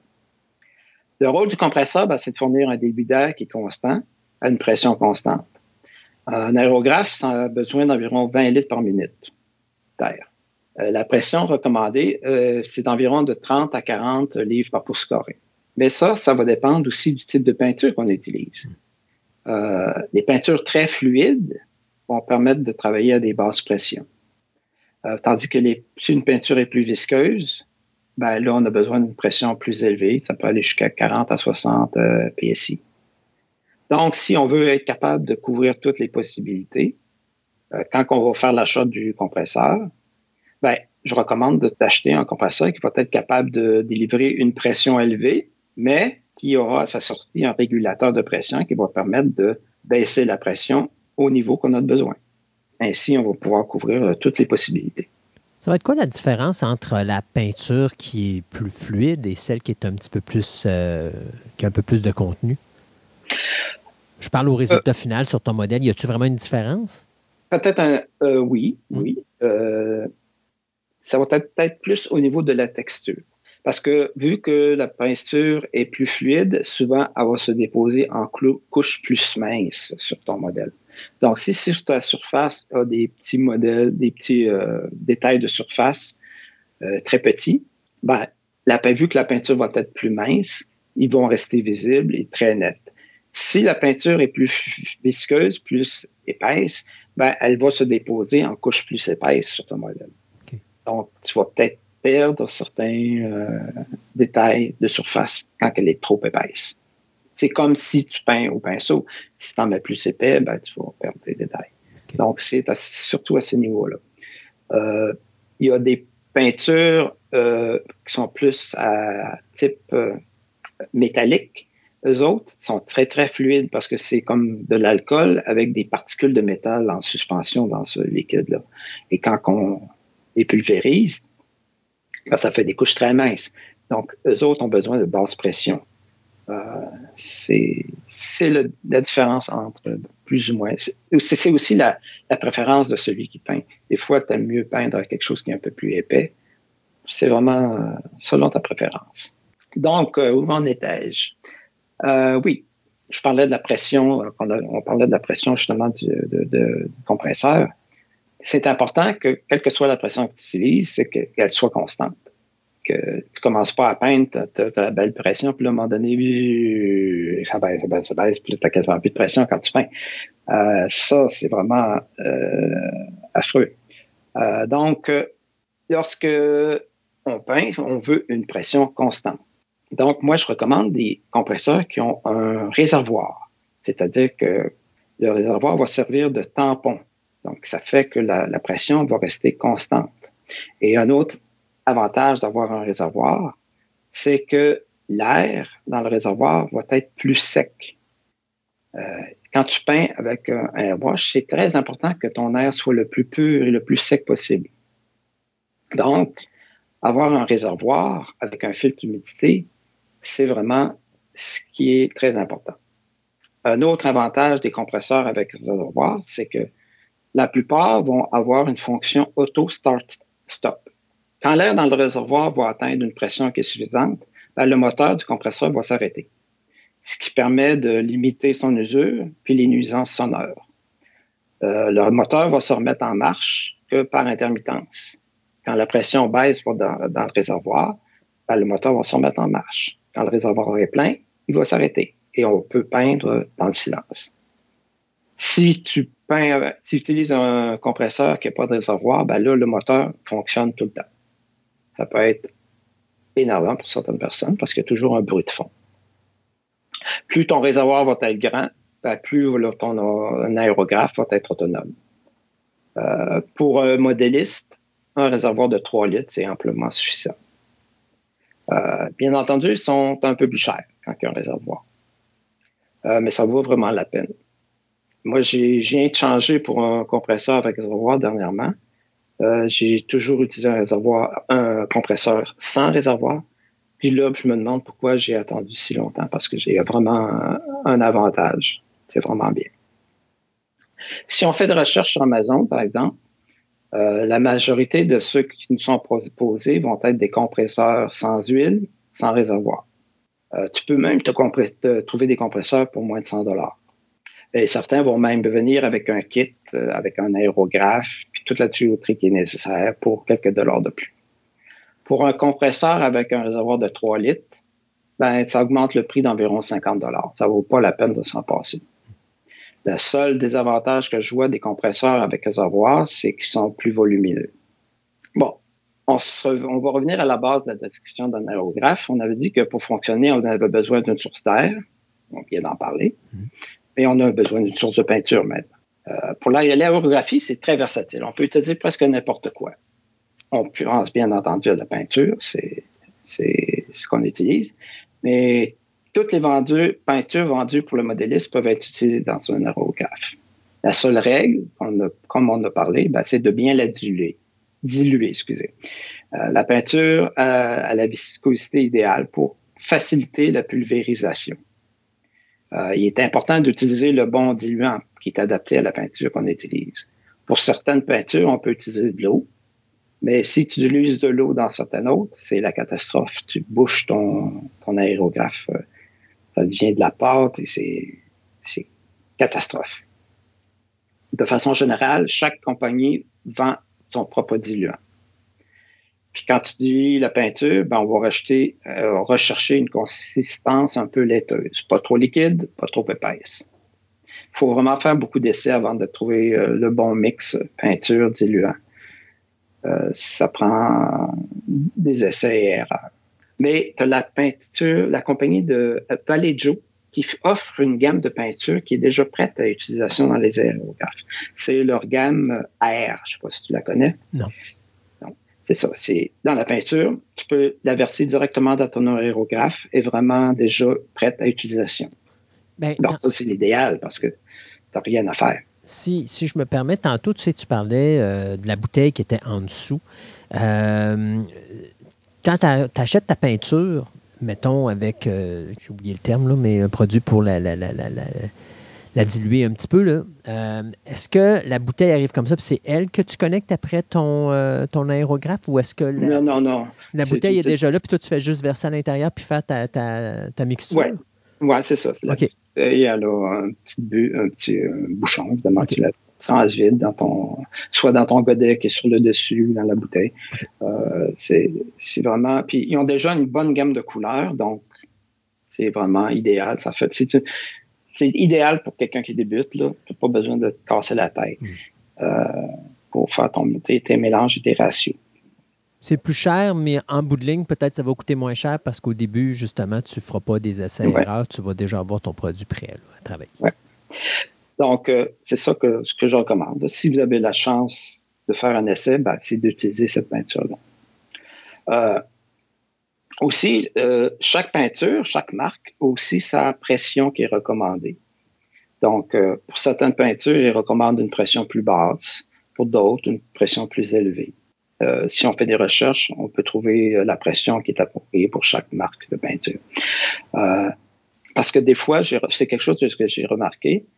quand j'utilisais une pression trop forte sur une peinture que, j'utilisais, ben, sur mon modèle, la peinture séchait très rapidement parce que c'est de l'air, donc quand tu souffles, ça fait sécher. Puis à la fin, ben, ta peinture avait un aspect mat terne. Des fois, c'est pas ça qu'on recherche. C'était supposé être une peinture qui devienne brillante, mais à cause que tu l'as propulsé avec trop de pression, est devenu mat. Et c'est, pas ce que tu recherchais. Donc, faut faire des, encore une fois, faut faire des essais euh, sur la, dilution, il faut faire des essais sur la pression. Il y a bien des choses qu'il faut faire des essais erreurs avec euh, les premières fois qu'on utilise un, aérographe. On peut utiliser des encres. On peut utiliser aussi, moi j'utilise mon aérographe parfois pour propulser de, la cire à plancher liquide pour faire un fini brillant sur mes modèles. Euh, j'ai un ami qui a utilisé son aérographe pour peindre des modèles, des voitures avec du vernis à ongles. Donc, dès que c'est liquide, qu'on a la bonne dilution, on peut vraiment utiliser ce qu'on veut avec un aérographe. Euh, je vais m'arrêter ici pour la première chronique. Puis, euh, prochaine chronique, je vais vous parler d'autres choses qui touchent le mode d'aérographie. Puis, euh, c'est vraiment un outil qui est merveilleux que j'espère que tous les modélistes vont essayer au moins une fois. Bien, merci beaucoup, M. Marc. Et puis, euh, prochaine chronique sur le modélisme, on va continuer à parler de l'aérographe, puis on va aller euh, peut-être plus en détail encore. Euh, je vais parler, continuer à parler d'un autre outil qu'on a besoin quand tu utilises l'aérographie. Puis je vais parler aussi des marques d'aérographie, d'aérographes, ce qu'on retrouve sur le marché, un peu comment ça coûte, des choses utiles comme ça. Super. Fait qu'on dit à une prochaine chronique de modélisme, mon cher ami Marc. Merci beaucoup. là. Merci.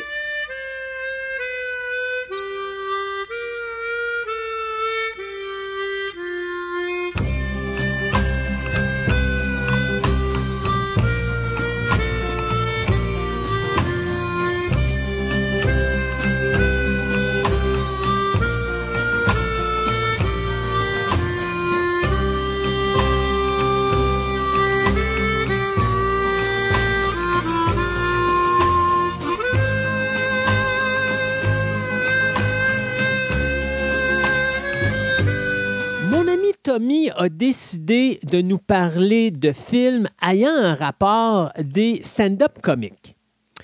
Ce que je trouve amusant avec les deux films qu'il nous propose aujourd'hui, c'est que dans le premier, on voit une vedette qui est poursuivie par un gars qui manque une coupelle de case dans la tête.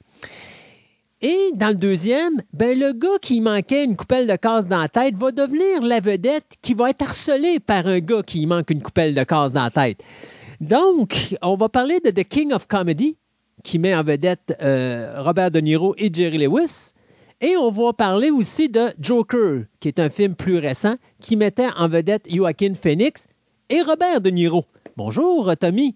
Allô, Christophe, ça va bien? Ça va très bien. Est-ce que c'était pensé, cette histoire-là, de dire que dans le premier film de King of Comedy, Robert De Niro joue une espèce de bonhomme totalement euh, viré sur le crackpot qui veut devenir comme sa vedette et qui passe son temps à l'imiter dans son sous-sol. Et soudainement, dans Joker, il devient Jerry Lewis, il devient la vedette qui est poursuivi par un individu qui est euh, Arthur Fleck, qui va devenir bien sûr le Joker, qui lui, ben, lui aussi veut devenir un stand-up et devenir la vedette qu'est Robert De Niro.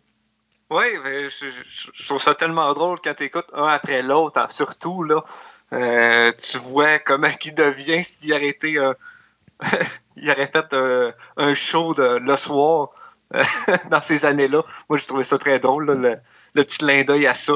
J'adorais ça. donc, on va commencer avec The King of Comedy. Il faut commencer par le début. King of Comedy qui a été fait en 82, qui est fait par Martin Scorsese, qu'on pourrait jusqu'à un certain degré dire que c'est une comédie satirique beaucoup plus qu'une comédie tout court. Oui, oui, exactement. Moi, je, vais, je ça de même. Euh, euh, dans le dernier podcast qu'on a fait, euh, quand, on parlait des titres en français et en anglais, lui, en français, tu sais, tu sais quoi? non, parce que je ne connais pas mes titres. À, moins que je fasse des recherches, je ne connais pas mes titres de traduction.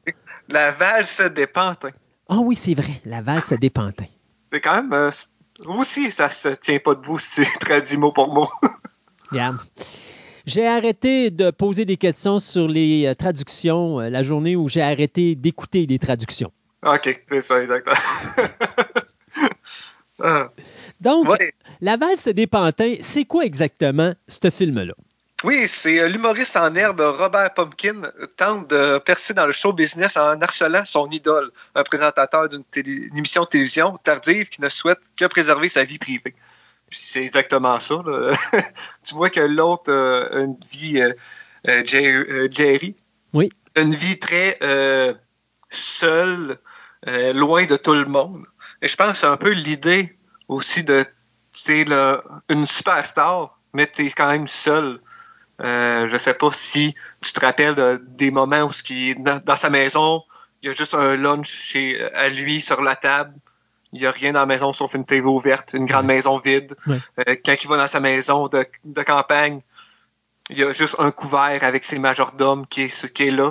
C'est, euh, je trouve que ça amène une idée de euh, d'avoir de la popularité, mais d'être aussi seul. Ben j'ai aimé la, vision là. Je sais pas si c'est une vision qu'il a voulu apporter ou c'est juste une vision qu'on a maintenant euh, que j'ai en voyant le, film-là, de ce côté-là. Mais la vie de vedette Aria, c'est pas une vie facile. Il y a des gens qui disent oh, ils gagnent des millions, puis euh, sont heureux, puis tout. Non, pas vraiment, parce que ces gens-là ont plus de vie, sont pas capables de sortir dehors sans se faire harceler par euh, des harceleurs, des psychopathes et n'importe quoi d'autre.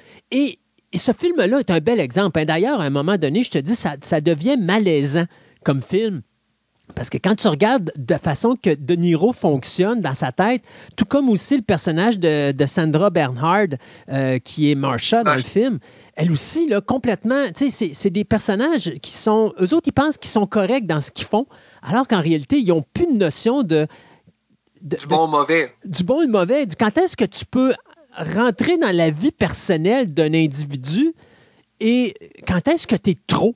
Puis à un moment donné, tu as, ce personnage de Robert De Niro qui décide de s'en aller dans la maison du personnage de, Jerry Lewis qui s'appelle Jerry Langford. Mais sais-tu, tu sais-tu pourquoi ils l'ont appelé Jerry dans le film? Euh, non. Ben, c'est Jerry Lewis qui a demandé à Martin Scorsese à un moment donné le, nom, son prénom dans le film serait Jerry. Parce que, si tu te rappelles, il y a une séquence à un moment donné où est-ce que euh, Jerry Lewis, son personnage, sort dehors et marche dans la rue et tous les gens disent Hi Jerry, hello Jerry, how you doing Jerry? C'est exactement ce qui se passe dans la vraie vie avec Jerry Lewis. Quand il sortait dehors dans la rue, tout le monde traitait Jerry Lewis comme un ami. Alors on l'appelait tout le temps Jerry. Et quand ils sont partis avec une caméra dans la rue, ben, à un moment donné, Jerry Lewis a dit Mon prénom doit être Jerry parce que quand on va sortir dans la rue, tout le monde va m'appeler par mon prénom. Que ce ne serait pas des comédiens dans cette... quand ils marchent en rue. Là, Le seul comédien que tu as, c'est la dame qui est au téléphone qui demande à Jerry Lewis de parler à, à son petit-fils, je pense, qui est à l'autre bout de la ligne, qui est atteint du cancer, puis à un moment donné, tu es super gentil, tu es super fin, ça, puis quand il dit malheureusement, je peux pas, faut que je m'en aille, puis qu'il dit tu souhaites juste que tu meurs du cancer, tu sais, c'est comme. c'est complètement débile, mais la seule séquence où est-ce que vraiment tu t'en rends compte, c'est qu'à un moment donné, je sais pas si tu te rappelles, Jerry Lewis va marcher, puis il va regarder en haut, puis là, tu as des travailleurs en haut d'un building qui sont tous là à dire Hi Jerry, how are you doing? Puis ils, font des babayes. Mais ça, c'est vraiment filmé gorilla dans la rue. Là. C'est, Scorsese a pris un caméraman, ils sont allés dans la rue, ils ont filmé comme ça et ils ont filmé ça live comme si c'était un documentaire. Et la réaction des gens dans la rue, euh, à part cette madame-là, des gens qui croisent puis qui disent Hi Jerry, how you doing? Hi Jerry, hi Jerry, hey Jerry! C'est tout du vrai monde. Il n'y a pas eu rien de préparé ou d'organisé avant cette scène-là. Et c'est la raison pourquoi Jerry Lewis a demandé à Martin Scorsese de donner le prénom de Jerry à son personnage. C'est une bonne idée, ça. D'avoir fait ça comme ça, j'adore ça. Et ça rajoute une crédibilité à ce film-là parce que, comme je dis, moi, quand j'ai vu The King of Comedy, c'est malaisant. Ah. Combien parmi nous avons à un moment donné imaginé notre vedette principale, puis tomber à côté, puis de comme s'insérer dans la vie de cette vedette-là? Euh, c'est quelqu'un qui me dit qu'il n'a jamais fait ça, là, je ne crois pas. Il y a tout le monde dans sa vie, à un moment ou à un autre, qu'il soit tout petit, euh, adolescent ou adulte, à un moment ou à un autre, vous avez une star qui va vous rentrer dedans, puis à un moment donné, vous allez, dans votre tête, vous imaginer vivre de quoi avec cette star-là. Que ce soit une aventure, que ce soit une rencontre dans un restaurant, une façon de le voir. La différence, par exemple, avec le personnage de, de Niro là-dedans, c'est que lui, ce qu'il a dans sa tête, il vit dans la vraie vie. Alors, il est comme déconnecté, puis en même temps, il s'en va carrément dans la vie de euh, Jerry Langford, puis il va rentrer dans, mettons, la bâtisse où Jerry a son programme, puis hey, j'ai eu une rencontre avec Jerry, on s'est parlé avec Jerry, puis il m'a dit de venir le voir, alors que la veille, Jerry a bien dit, tu parles à mon assistante. Lui, il a oublié l'assistante. Lui, pour lui, c'est Jerry s'est rendu son copain-copain, puis là, il va parler à Jerry dans son bureau pour organiser quel moment il va être euh, à l'antenne, à son show, pour faire son show de stand-up comique. Puis il s'imagine dans son sous-sol être l'invité vedette de Jerry à toutes les semaines, à tous les jours. Puis c'est lui qui gère quasiment le talk show de Jerry. Ah oui, et, après dans sa vision, une autre vision qu'il a eue, c'est qu'il a son show à lui, à lui et Jerry euh, a besoin de lui pour son show. Ah, tu peux-tu me donner six, euh, euh, six semaines de show, ah, je sais pas, j'ai trop de. Je suis trop occupé. Tu vois que là, dans sa tête, c'est lui la grande vedette, puis Jerry est rendu numéro 2. Exact. Et euh, ça aussi, j'ai bien aimé les voir la conversation qu'il avait dans sa tête. Qu'est-ce qu'il pensait, comment que ça allait se passer? Moi, j'aime cette vision-là, d'être dans la tête de quelqu'un, de voir qu'est-ce qu'il peut penser. Euh, puis lui, ça l'amenait très bien. du côté vraiment pas psychopathe, mais c'est très humble de lui, que lui est parfait, mais c'est peut-être les autres qui ne l'est pas, puis qu'il est meilleur que tout le monde aussi, sans avoir vraiment fait de preuves non plus. Euh, qu'il se, se monte un bateau comme ça. Ça, j'aime voir cette vision-là. Et ce que j'aime beaucoup, et tu as dû le remarquer, c'est la façon que Scorsese travaille avec ses comédiens tu as vraiment l'impression que tous les comédiens dans ce film-là travaillent d'une manière réaliste. Le gars qui s'occupe de la sécurité, tu as vraiment l'impression que c'est un gars de la sécurité. Oui, il va pas le prendre puis le sortir de force euh, comme dans un bar. C'est une place qui est euh, posée, que le, il vient, on va parler dehors, juste à me suivre, c'est les règlements. Sans règlement, c'est l'anarchie. Juste à me suivre, on va continuer à jaser de ça à l'extérieur oui, ce côté-là, c'est vraiment très réaliste. Beaucoup de choses sont réalistes. Euh, les agents, à la fin, quand ils arrivent, ils disent Je suis le roi, I'm the king. Puis que là, les agents de police, euh, ils prennent OK, là, on va te poser des questions sur Jerry, qu'est-ce que tu as fait, tout ça. Et euh, juste à dire, tout, quand il lit ses droits, vous êtes en état d'arrestation, quand il n'a même pas fait son show encore. Puis vous avez le droit de, de garder le silence. Mais puis là, il pose des questions, puis l'autre, il répond sans problème. Presque vraiment stupidement va tout répondre aux questions des policiers sans, avoir de conséquences pour lui dans sa tête. Oui, non, exactement. Puis moi c'est ce qui m'épate. Et je, vais être honnête, la première fois que j'ai vu ce film-là dans les années 80, euh, j'ai détesté The King of Comedy. Parce que je m'attendais, surtout c'était Jerry Lewis, j'étais habitué à un style de comédie avec Jerry Lewis. J'étais un fan de Jerry Lewis. Et quand j'ai vu ce film-là, le seul gars qui n'est pas comique dans ce Moses de film-là, c'est Jerry Lewis, qui joue un rôle vraiment sérieux dans ce film-là. Euh, même, il est bête, il est méchant, il est comme. Il veut rien. Il veut juste avoir la maudite paix. Puis là, il y a ces gens-là qui n'arrêtent pas de toujours tourner puis qui, qui rentrent dans sa vie, alors que lui, il veut juste vivre une vie normale. Euh, mais il n'est plus capable parce qu'il est rendu une superstar. Et j'avais été tellement déçu. Et à un moment donné, j'ai peut-être dix ans plus tard, euh, dix ans après avoir vu ce film-là pour la première fois, je l'ai réécouté parce que quand je déteste un film, j'y donne toujours une deuxième puis une troisième chance avant de vraiment dire c'est un anard, je ne veux plus rien savoir. Et quand je l'ai vu la deuxième fois, j'ai comme fait Oh, minute, OK, là, j'ai pas vu ce film-là de la bonne façon. Mais là, j'ai de l'âge, j'ai évolué en âge, j'ai appris des choses, j'ai vu des choses, je connais plus de choses. Là, je le vois d'une autre manière. Et je te dirais, j'ai revu ce film-là il y a une dizaine d'années, puis je viens de le revoir récemment pour la chronique. Et à chaque fois que je le réécoute, ce film-là se rapproche de plus en plus de la perfection parce que je me rends compte que Scorsese a tellement mis le doigt sur le bobo, c'est-à-dire la complexité d'une vie de star, mais pas au niveau de, du fait qu'elle est nécessairement seule ou toute la complexité que ça amène avec sa popularité, mais c'est à quel point que le contrôle de sa vie lui échappe à partir du moment que la popularité et la, euh, les amateurs s'emparent de sa vie. Il y a une perte de contrôle totale à ce moment-là. C'est ça. Il, est plus. Euh, il appartient à tout le monde, rendu là. Le monde voit que ça appartient à, eux. La personne est, à eux. Puis on le voit clairement. Après, quand il se fait kidnapper, c'est clairement ça. Oui, oh, carrément. Oui, puis, tu sais, tu le vois, Jerry Lewis là-dedans, là, tu vois la face, là, puis c'est vraiment, il est écœuré. Il est écœuré, écœuré, écœuré. Si on pouvait lui donner l'occasion de sortir de ce train-là puis de le laisser dérailler tout seul, il le ferait. Mais il ne peut pas parce que sa vie a échappé complètement à son contrôle. Puis on le voit, on voit très rapidement. juste après la scène euh, dans la voiture, quand il rentre chez lui, on voit déjà qu'il n'est plus capable. Euh, quand, euh, Marshall l'appelle directement chez eux, tu vois qu'il ça, ça fait déjà longtemps qu'il est tanné de ce standing-là, je crois. Et, il y a un autre qui veut le prendre. et c'est dommage parce que c'est un film qui offre tellement de choses, mais je pense que autant à la réception du film quand il est sorti, que euh, la majorité des gens qui vont le regarder aujourd'hui, parce qu'à cause de la présence de Jerry Lewis, je pense que la présence de Jerry Lewis est un plus pour ce film-là, pour ce qu'il a donné comme prestation, mais je pense que la présence de son nom est quelque chose de néfaste pour The King of Comedy, parce que, un, je pense que le titre est mal choisi.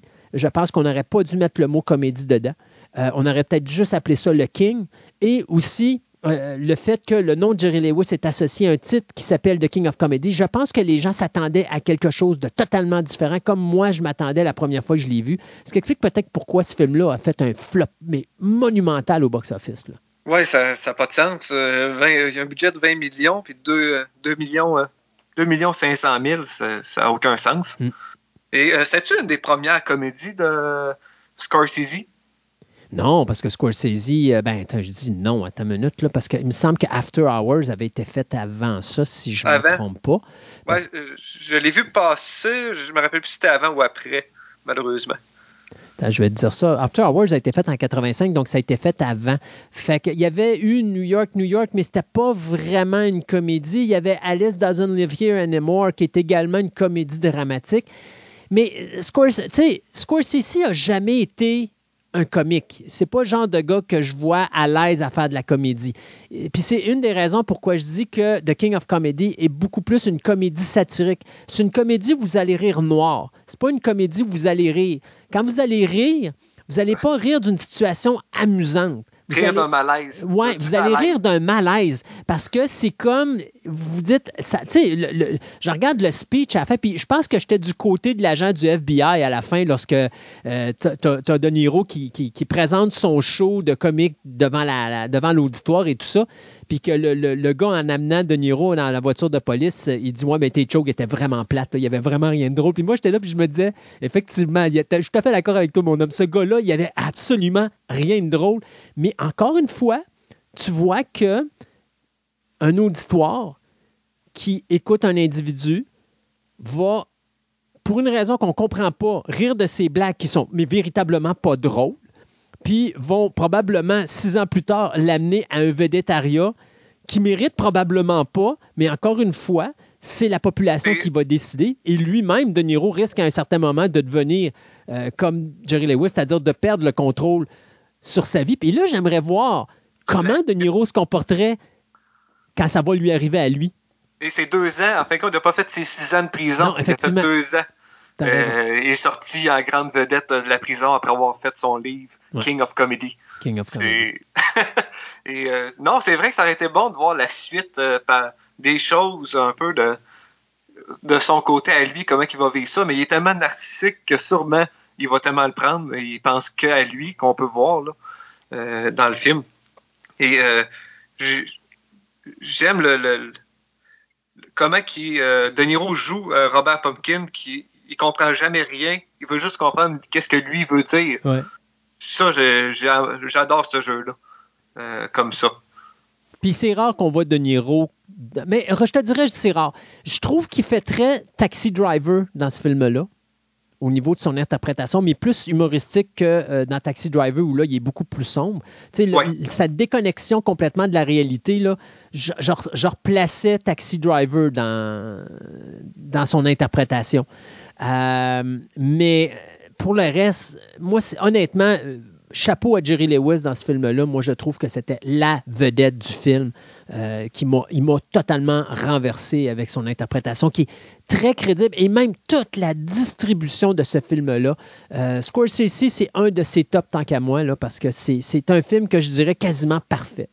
Mais quand tu regardes, exemple, tu le proposes à quelqu'un euh, dans mes âges, je pense pas qu'il va le voir avec le Jerry Lewis. que, euh, il va plus le voir avec le Robert De Niro, Oui. qui là présentement est plus connu pour notre génération, Ouais. euh, les autres générations. Comme, comme ça, moi j'ai euh, découvert ça avec euh, Robert De Niro et que je, je ne connaissais pas qu'est-ce que Jerry Lewis avait fait euh, par avant. Que c'est euh, de ce côté-là, moi je l'ai vu que de, de suite à la première écoute, j'ai j'ai adoré le style, comment c'était fait, comment que c'est, et surtout le côté de Robert Pumpkin, que le, le personnage, peut-être que c'est la génération qui est là, mais le personnage qui est trop intensément contre d'autres personnes, euh, de vouloir euh, s'intégrer aussi rapidement. C'est ça que je trouve qu'a fait le, film. Et Jerry euh, Lewis, qui comment qu'il apporte ça, la personne tannée, vu que je savais pas si c'était un- un- un comique, c'était parfait, comment qu'il l'a apporté, de, de mon point de vue. Puis tu te demandes jusqu'à un certain point si Jerry Lewis interprète pas Jerry Lewis dans la vraie vie. C'est-à-dire qu'il a probablement dû vivre ce genre d'expérience-là à multiples reprises. Puis il a juste Ouais, présenté. il a euh, exposé ça, c'est la vraie personne envers ça. On arrive maintenant à un autre film où est-ce que euh, on change, on switch les rôles de bord. C'est-à-dire que là, c'est De Niro qui devient le talk show host, qui est hyper populaire. Et on amène euh, Joaquin Phoenix, qui lui rêve tout simplement de euh, comme prendre la place de De Niro, puis il va déraper, mais alors là, complètement, parce que la vie va le faire déraper. On va parler ici de Joker. Oui, qui est un excellent film euh, que je, je- de mon point de vue, avant de lire le synopsis, que- qui a annoncé qu'il voulait faire une suite, moi j'ai trouvé ça très décevant. Je sais pas pour toi. Moi, je moi, je toucherais pas à ce film-là. Tu, tu laisseras ça comme ça? Oui. Ouais, bon, on a la même vision. Je suis tellement content que quelqu'un, enfin, ben, la vision des choses. Tu laisses ça sur un point d'interrogation. C'est dans sa tête, c'est vrai. Laisse ça comme ça, c'est parfait. Hmm. Mais l'argent attire euh, plus, fait que malheureusement, il y a un deuxième en, en projet. Donc, c'est quoi Joker? Ben, ben, tout le monde sait c'est quoi Joker parce que ceux qui n'ont pas vu Joker encore, là, euh, je sais pas où vous étiez, sur quelle planète vous étiez, il est temps que vous reveniez sur Terre. Ah oui, euh, c'est euh, Arthur Fleck, un clown affligé par des troubles mentaux, se voit mis à- de côté par la société. S'amorce ensuite une descente aux enfers en- remplie de révoltes et de crimes violents, ce qui le confrontera à son alter ego, le Joker. Qui est assez, assez facile, le Joker, le personnage euh, DC Comics, euh, le, le, méch- le- le méchant de Batman euh, par- à tout coup. Euh, on peut dire ça. Mhm. C'est vraiment le, le gros méchant que tout le monde connaît, associé à Batman. Ou t'en vois d'autres. Maintenant, ben, la question est la suivante. Est-ce que ce Joker est véritablement le Joker de DC Comics ou un prequel au Joker de DC Comics? Parce que, et, et quand tu regardes le film de Joker, tu vas, quand tu arrives à la fin, la question qui se demande, c'est est-ce que tu as vraiment vu le film comme il devait être, l'histoire présent- a été présentée, ou si tout s'est passé dans sa tête puis qu'il n'y a absolument rien du film que tu as vu? Ouais, euh, je, je croirais que ce serait, euh, ce serait pas le vrai Joker. Ce serait euh, lui qui aurait fait la montée du réel ennemi de Batman. Hein. Si je fais ça, c'est dans tout le monde, ah, c'est spéculation. Euh, moi, c'est la, mienne que je vois. S'ils veulent faire une suite, amène ça comme ça. Pas, à cause que l'âge avec le Joker de Joaquin Phoenix et Bruce Wayne euh, ne marche, ne correspond pas. Ouais. Euh, nullement pas. Pas, pas- pas à ce moment-là, mais encore là, tu sais, c'est quelque chose, parce que Bruce Wayne est, en- est quand même jeune à ce moment-là, donc tu, sais, tu te dis Joker aurait pu tout simplement être un petit peu plus âgé, puis ça peut tout simplement passer également. Moi, j'aurais pas de misère à ce que ça soit le Joker ou qu'il devienne le personnage du Joker, mais je pense que euh, indirectement, il est probablement celui qui va peut-être lancer l'idée du Joker à celui qui va devenir principalement le futur Joker. Ouais, euh, c'est la vision que j'avais euh, dès le début euh, par la suite. Mais, euh, Joaquin Phoenix qui fait qui euh, renversant dans ce rôle, Ah oui. qui, a- qui a perdu tellement de poids pour euh, jouer euh, le Joker et ça paraît là, juste à voir ça, ses os complets quand il force, tu vois toutes ses os sortir, il n'y a plus rien. Euh, pour quelqu'un qui a fait de gladiateur, qui avait peut-être un peu plus en shape dans le temps. Moins que Russell Crowe, mais Russell Crowe, là, on l'oublie, il y a des péris. Ouais. Et euh, c'est tellement un film psychologique que tu comprends pas si c'est réel ou non. Le- les heures dans le film est toujours à 11h11. On, euh, à part une fois qu'il y a une horloge qui est une heure différente et toutes les autres, on peut voir ça. Euh, le côté, quand on voit qu'Arkham est sale, tout détruit, mais quand on le voit après, à la fin, ou pendant qu'il se cogne la tête dans une cellule, c'est blanc, impeccable. Tu te poses toujours des questions. Où est-ce que c'est? Euh, le film se situe dans sa tête, dans la réalité. Ça, on le sait pas, on le saura peut-être au prochain. Mais euh, le côté, Martin Scorsese avait travaillé sur ce film-là Oui. dans le départ en 2017. Oui. Et, et- et d'ailleurs, c'est peut-être une des raisons pourquoi on peut faire le lien entre King of Comedy et Joker pour la présence de Robert De Niro, d'après moi. Oui, et euh, exemple, si on regarde ça rapidement, King of Comedy et Taxi Driver, si on referait un petit mélange de ça, il y a beaucoup de, de points de vue semblables au Joker pour le film de Todd Phillips. Ouais. Euh, qui est un peu l'anarchie de Taxi Driver et euh, le côté comique euh, de la personne qui perce pas euh, dans King of Comedy. Ouais. Et Ouais. que on peut faire un amalgame facilement, puis surtout quand on sait que Scorsese a travaillé sur le projet, c'est assez simple à faire le 1 plus 1, mais est-ce que c'est vraiment ça qui a amené euh, l'idée de Joker de cette façon-là? On le saura pas. Ben, je pense que, euh, parce que c'est sûr et certain que Scorsese a été euh, impliqué dans ce projet-là. La question est, euh, est-ce qu'il était derrière, parce qu'il était comme producteur, donc est-ce qu'il était derrière euh, une partie de la scénarisation? Parce qu'on on parle quand même qu'il a été sur ce projet-là jusqu'en juillet 2018. Donc, euh, je me rappelle plus à peu près quand est-ce que le tournage a débuté, mais euh, il y avait déjà quand même comblé beaucoup au niveau de la distribution. Là. Si je ne me trompe pas, je pense que Scorsese sortait, puis Joaquin Phoenix rentrait. Euh, puis même, même chose encore là, euh, quand que Scorsese sortait, De Niro rentrait. Donc, je ne sais pas jusqu'à quel point Scorsese, avant de quitter ce projet-là, a mis quand même les, les bases pour permettre à, toute l'arrivée, mais tout s'est fait en même temps. Le départ de Scorsese et l'arrivée de Phoenix et de De Niro sur ce projet-là. Alors, moi, je pense que il y avait des bases qui étaient là, qui avaient été mises par Scorsese. Je pense qu'à cause de ces bases-là, De Niro est rentré dans ce projet-là.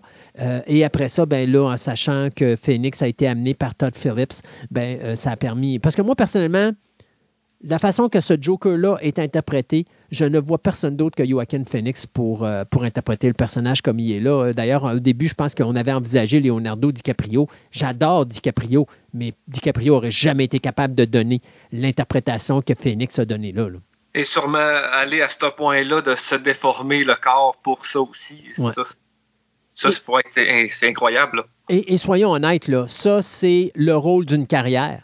Euh, Joaquin Phoenix est un acteur qui est sublime.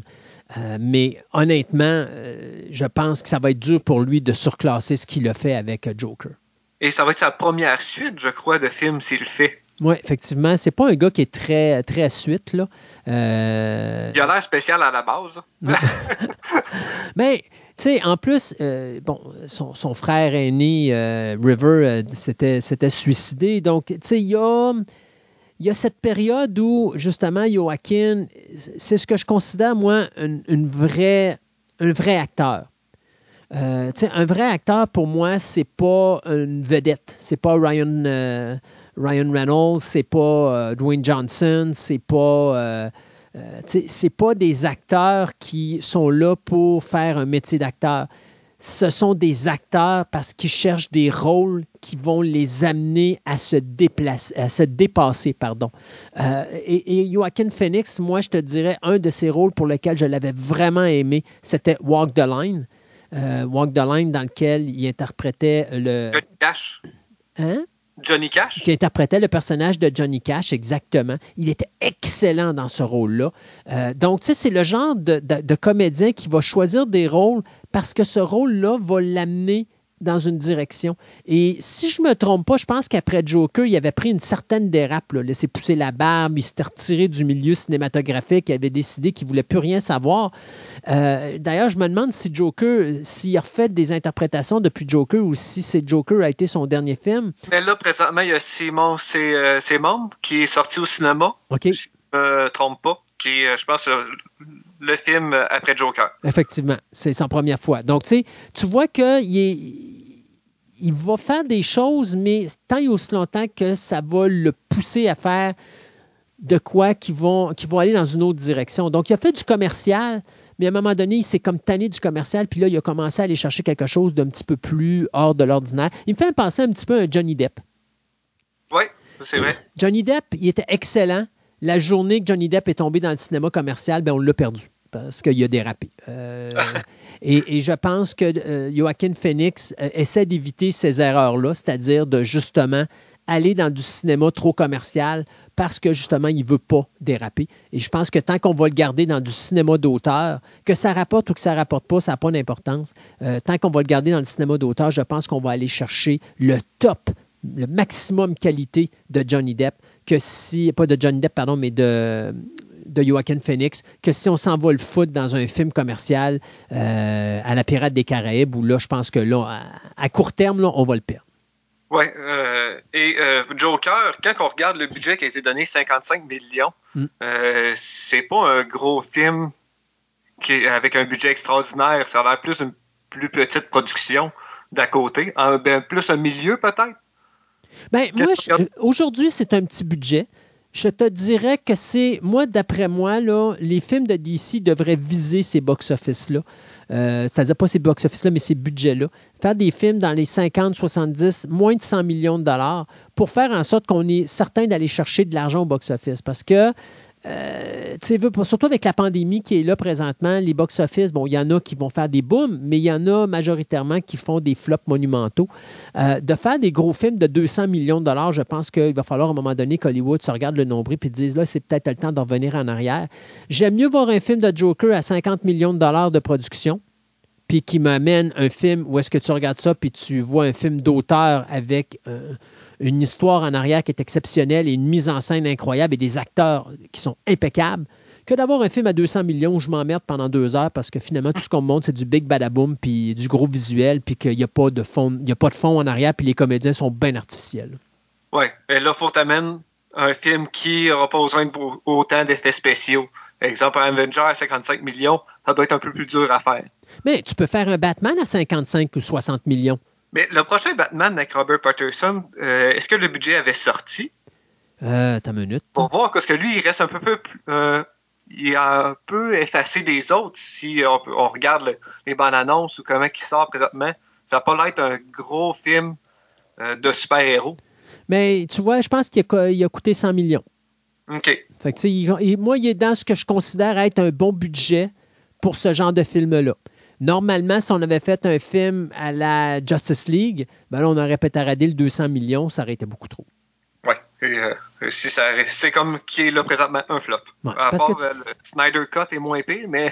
oh, encore. Tu vois, moi, moi je ne suis pas un fan de la Snyder Cut comme tel. Euh, mais tu sais, je te donne un exemple Green Lantern. Green Lantern, qui n'était pas un mauvais film, malgré que les gens considèrent que c'était mauvais. moi, je comprends pas parce que je trouve que pour l'univers de Green Lantern, le film qui a été fait euh, était quand même pour moi ce que, je considère être de bonne qualité. Puis c'était un film qui a été fait il y a quand même maintenant une dizaine d'années, presque 11 ans. Puis c'est un film qui a coûté 200 millions. Le problème de Green Lantern, il a coûté 200 millions. Moi, Green Lantern, s'il aurait coûté, mettons, 70-80 millions, ça aurait été parfait. D'ailleurs, euh, c'est un film qui a fait quand même 219 millions au box-office. Donc, tu vois, tu aurais eu un budget de 70 millions, tu aurais fait de l'argent avec Green Lantern au lieu de dire que Green Lantern, ben malheureusement, euh, ça a été un flop monétaire. Ouais. Est-ce que tu penses que DC vont plus aller vers là euh, pour les plus petits budgets, moins gros risques, euh, moins d'effets spéciaux au film comparé au film de Marvel? Je pense qu'il faut que DC s'en aille dans cette direction-là. Je le dis depuis le début. Quand on parle de films de super-héros, exemple, tu sais, ça a été une erreur de DC de faire Marvel et de sortir la Justice League. On aurait dû faire plein de films, pas beaucoup de budget, avec plein de personnages qu'on aurait mis au cinéma, voir les box-office de chacun, puis réunir les plus populaires et là, les mettre dans un film de Justice League à 200 millions, où là, à ce moment-là, il y aurait eu un achalandage parce qu'on aurait vu, genre Wonder Woman, Aquaman, euh, on sait que ça allait marcher au box-office, ben, ces personnages-là, tu les aurais mis dans le film, il y aurait eu un momentum supplémentaire pour Justice League. Là, on, a voulu faire Marvel trop vite. Euh, et on s'est pété la gueule. Euh, DC, c'est une compagnie qui, lorsqu'elle est indépendante et qu'elle fait des choses comme Joker, est hyper populaire. Dès le moment qu'on tombe dans le commercial, on se pète la gueule.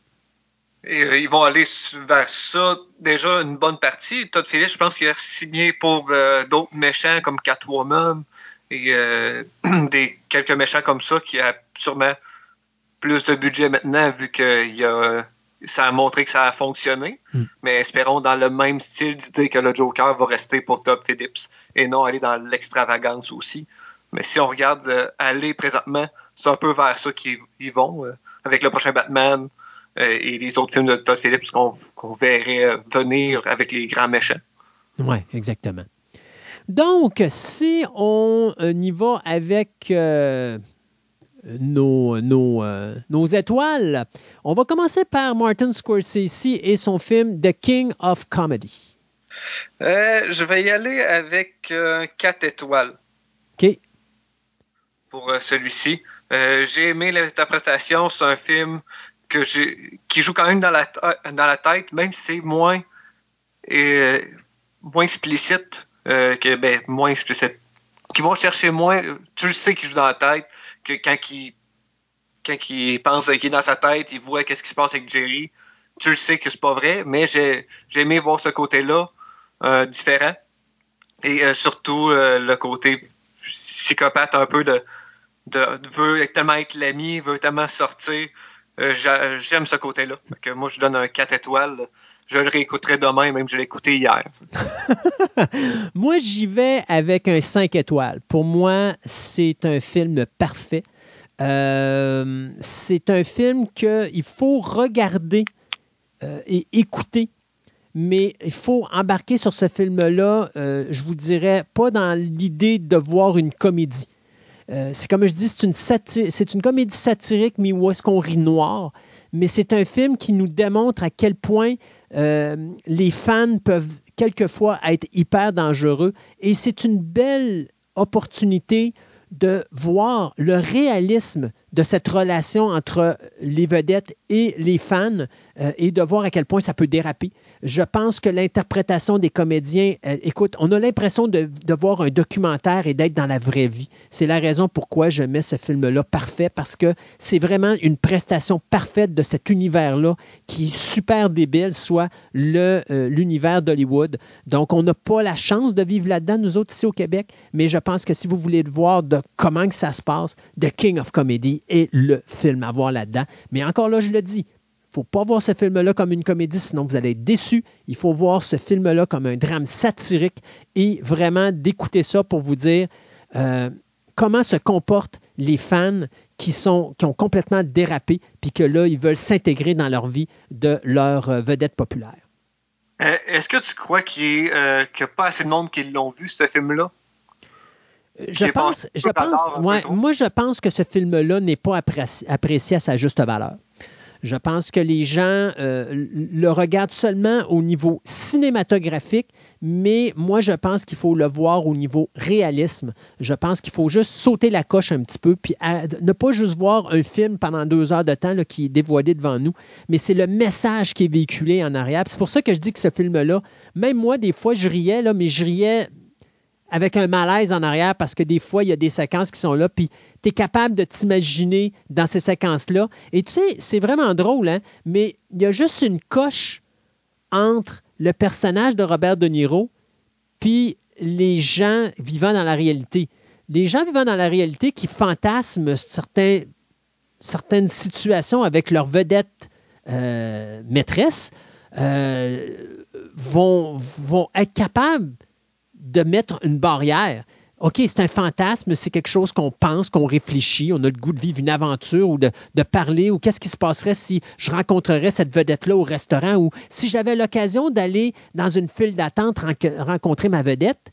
Et le personnage de De Niro, qui lui, c'est pas juste de rencontrer sa vedette, c'est de devenir chummer avec sa vedette et de prendre sa place. Et ça, il y a une barrière qui, qui, est là pour monsieur et madame tout le monde, qui n'est pas là pour le personnage de De Niro. Et c'est là que quand tu, tu, ris, tu moi, à un moment donné, je riais par malaise parce que je m'imaginais dans des situations où j'aurais, mettons, que cette barrière-là n'aurait pas existé, où j'ai dit, ah, c'est juste un petit rêve que j'ai quand j'étais adolescent ou tout ça, puis que soudainement, ma barrière elle pète, puis que je décide de devenir De Niro. Il y a juste il n'y a pas grand-chose entre les deux. Et, et c'est pour ça que je dis que The King of Comedy est probablement et pour moi, est un film parfait parce que c'est un genre de film qui démontre à quel point, si cette barrière-là saute, à quel point le monde peut déraper. Et ils s'en rendent même pas compte. Non, c'est ça, exactement. Toi, tu l'as-tu vécu un peu de, ton, de, ta manière? Faire des, tu fais des podcasts, tu passes à la radio, tu es quand même une personne un peu plus connue, le monde sait où que tu peux tu travailles. Est-ce que c'est déjà arrivé un peu ce côté-là, quelqu'un est venu te voir un peu trop intensément? Bien, ça, il y en a tout le temps. Tu as, des gens qui sont vraiment respectueux. Euh, D'exemple, dans mon travail, des fois, je vais avoir des, auditeurs de Fantastica qui vont venir me voir ou de Programme d'eau qui vont venir me voir, qui vont me parler, des choses comme ça. C'est très respectueux, c'est fait, puis il n'y a pas de problème. J'adore parler avec mes auditeurs et tout ça, c'est vraiment plaisant. Euh, mais je te dirais que oui, dans le temps que je faisais de l'événementiel, ça pouvait arriver que j'avais des gens qui m'appelaient régulièrement tous les jours ou qui venaient me voir n'importe où, dans mon travail ou choses Puis là, ils me parlaient de ça, puis là, c'était comme, euh, mais c'est parce que là, je suis à mon travail, je ne peux pas parler de ça. Puis ça ne comprend pas, puis ça continue. Fait que oui, j'ai déjà vécu, pas aussi intense que ça, mais oui, j'ai déjà vécu ce genre de, choses-là. Euh, puis c'est pas facile parce que tu ne veux pas blesser la personne qui est en avant de toi. Euh, tu ne veux pas non plus être bête avec la personne qui est en avant de toi. Pas parce que tu veux pas, tu veux mal paraître, c'est juste parce que tu comprends que pour certaines personnes, ils n'ont pas d'amis. Fait que tu es comme leur nouvel ami Puis tu veux pas les blesser. alors oui, c'est vraiment une situation qui est très difficile. Euh, il faut toujours user de, de, toujours être gentil, puis de toujours utiliser le plus de, je cherche le mot, je le trouve pas, là, mais être le plus diplomate possible euh, dans une situation comme ça. Alors, euh, oui, c'est déjà arrivé que j'avais des gens qui étaient euh, tout le temps présents puis qui voulaient parler. Puis à un moment donné, tu te dis, moi, mais là, je, ne peux plus, il faut, que j'arrête parce que là, j'ai d'autres choses à faire. Puis ils continuent, puis ils continuent, puis, ils comprennent pas parce que dans leur cette barrière-là n'existe pas.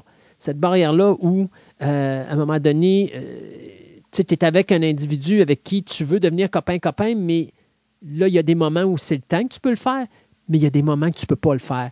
Et cette barrière-là n'existe pas. Et oui, j'ai déjà vu des gens qui vivent cette, façon-là. Et c'est pour ça que The King of Comedy, par moments, me faisait vivre euh, me faisait rire jaune, pardon, parce que justement, autant moi, j'aurais pu faire partie de ces gens-là qui auraient pu déraper, que de voir des gens où moi-même, je me retrouvais à la place de Jerry Lewis, pas nécessairement accroché à une chaise avec du, euh, du, du, tape, là, mais, euh, mais tu sais, des moments où tu es coincé avec des gens où est-ce qu'à un moment donné, tu essaies gentiment de leur faire comprendre que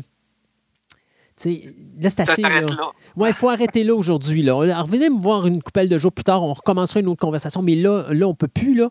Euh, mais la, communication, elle passe pas. D'ailleurs, je te dirais, je me retrouve beaucoup plus avec le personnage de Shelley Hawk qui fait l'adjointe de Jerry puis qui est confrontée, elle, la première, avec le personnage de Robert De Niro, où elle lui dit gentiment au début Ouais, mais là, on, y va selon la façon de procéder, puis tout ça. Puis quand elle lui dit oh, Tu as besoin encore de pratique, tu as un bon humour, tu as, un bon rythme, mais ça te prend encore plus de pratique parce que c'est pas toutes tes blagues qui sont bonnes. Oui, OK. Dis-moi, c'est quoi les jokes pas bonnes, puis moi, je vais repartir ça, puis après ça, je vais passer au show de Jerry. Non, c'est pas ça que je te dis. Ce que je te dis, c'est qu'il faut que tu ailles pratiquer, il faut que tu ailles prendre de l'expérience sur le stage, il faut, que, tu fasses ton propre expérience. OK, c'est correct, je comprends. merci beaucoup. Je peux-tu aller voir Jerry maintenant? C'est comme, OK, t'as pas compris, là. Puis c'est ça. et, moi, je me retrouverais plus dans une situation, justement, face à Charlie Hawk, où est-ce que tu d'être le plus diplomate possible, puis il y a des moments, c'est difficile parce que tu es vraiment pris avec des gens qui comprennent juste pas la barrière en question, puis il n'y a rien que tu peux faire pour leur faire comprendre la barrière. Puis c'est désolant parce que un personnage comme Robert De Niro a fait exactement ce qu'il fallait qu'il fasse. Il aurait pu partir, faire son expérience, renvoyer un tape à Shelley Hawk qui serait rappelé de lui, puis qui aurait dit Oh, minute, il commence à. Oui, OK. Puis là, on voit qu'il il, fait, il suit le, le, pattern, il y a cette barrière. Puis là, tu vois qu'il prend de l'expérience, puis oui, on va te donner ta chance. Mais en faisant le geste qu'il a fait, il s'est coupé toutes ces barrières-là, puis il s'empêche d'avancer parce que le prochain coup que quelqu'un va envoyer ou qu'il va envoyer un tape à quelqu'un dans le bureau de Jerry, ils vont prendre le tape et ils vont le mettre au vidange. Mais ça, ils ne l'écouteront pas. Ils ne l'écouteront pas. Ça, tu m'as fait penser quand tu disais qu'être diplomate, tu essaies de faire comprendre la personne gentiment, mais ça ne comprend pas. Jerry, tout le long du film, il reste tellement sympathique en disant jamais, en pognant jamais les nerfs que, à propos des personnages. C'est sûr, à la fin, euh, ben, dans la, voiture. à la fin, quand il est rendu dans, son, dans sa maison, là, tu le vois dans sa face et là, c'est assez. oui, mais il, mais il pogne jamais les nerfs. Il, ne crie pas après la personne. Il reste tout le temps calme. Et euh, ben là, c'est sûr que le, quand il se fait prendre avec le fusil dans la voiture, c'est normal qu'il reste calme parce qu'il y a une arme techniquement pointée sur lui. Mais surtout le, côté quand il va à sa maison de campagne, il n'a jamais crié après Robert euh, ben, Pumpkin. Il reste tout le temps calme et posé, juste en faisant sa loi. Mais ça aussi, ça démontre la hauteur de la personne que c'est. oui, oui, je suis une personne, je suis pas fine, mais il n'a jamais crié après. Il a tout le temps resté quand même assez neutre en disant de, partir. Oui, exactement. Joker. Oui, euh, je vais y aller avec 5 étoiles. Lui, je l'écouterai. Je l'écoutais hier, je l'écoute aujourd'hui, je l'écoute demain. Euh, euh, le, côté tellement qu'il a apporté, le côté psychologique du est-ce que comment que ça finit, les films qui finissent en point d'interrogation, j'adore ça. comment que ça a apporté Joaquin Phoenix, son, comment il joue là-dedans, comment il a apporté quand tu écoutes les Special Future, puis tu entends tout Philippe dire je pouvais même pas faire une next je, pourrais faire un deuxième film puis un troisième film avec les prises qu'il m'a données. Il savait jamais qu'est-ce qu'il allait faire. C'est incroyable d'avoir laissé un réalisateur aller comme ça aussi. Euh, quand vous voyez le bout qui rentre dans le frigo, c'est improvisé. C'était même pas supposé. Ils ont juste mis la caméra là vas-y, fais qu'est-ce que tu veux, puis il rentre dans le frigo. Ça fait juste des moments comme ça qui amènent un peu aussi pour les acteurs, quand que tu sais pas qu'est-ce que l'acteur principal va faire. Tout eux qui accompagnent reste dans euh, un jeu, je pense, qui est plus naturel. Mm. Tu vas réagir comme qu'est-ce que lui agit. Et euh, j'adore ce film-là. Euh, à chaque année, ça va être, c'est une écoute, c'est sûr, certain. C'est extraordinaire. Moi, j'y vais avec un 4.5 parce que euh, j'aurais aimé avoir un Joker sans tomber dans le monde du criminel. Euh, donc, toute la séquence de finale qui dérape, où est-ce que là, il a, créé la, folie furieuse dans le, dans, le centre-ville de Gotham et tout le patatlan. Euh, mais c'est un film qui, d'après moi, avec les années, va aller chercher son 5 étoiles. C'est sûr. Tu sais, comme on dit, un film avec le temps, c'est comme un bon vin. plus ça prend de l'âge, plus il est bon. Euh, je pense que Joker, plus les années vont passer, plus on va le savourer pour la qualité de produit qu'il est. Euh, mais il n'est pas rendu à un 5 encore. Il n'est pas rendu à un 5 pour moi. En tout cas, pour moi, il n'est pas rendu. Ah, je, suis un, jeune cru. Euh, non, non, mais c'est bien. Non, mais, écoute, pour, dans les dernières années, soyons honnêtes, c'est un des, un des top guns de, qui a été fait à Hollywood. Euh, puis ça démontre aussi que les gens sont prêts à écouter des films intelligents. Hein. Quand tu vois que c'est un film qui a coûté moins de 100 millions, mais qui a fait un milliard de dollars au box-office, je pense que c'est quand même capable de dire que ce serait peut-être le temps qu'Hollywood arrête de considérer son auditoire comme des cruchons, puis qu'il commence à donner des produits de qualité qui vont faire en sorte que, justement, les gens euh, à la maison sont prêts à justement ce type de produit-là. Euh, d'ailleurs, on le voit aussi avec euh, des, réalisateurs comme Christopher Nolan qui nous sort des films qui sont totalement way out, mais que justement les gens vont embarquer parce que c'est de la qualité de produit. On a une bonne histoire en arrière. C'est pas juste le nom du réalisateur qui amène le monde au cinéma, c'est le film, la façon qu'il est réalisé, l'histoire, le scénario, les, les prestations d'acteurs. Ça rapporte de l'argent et donc on se ramène. Ça sert à.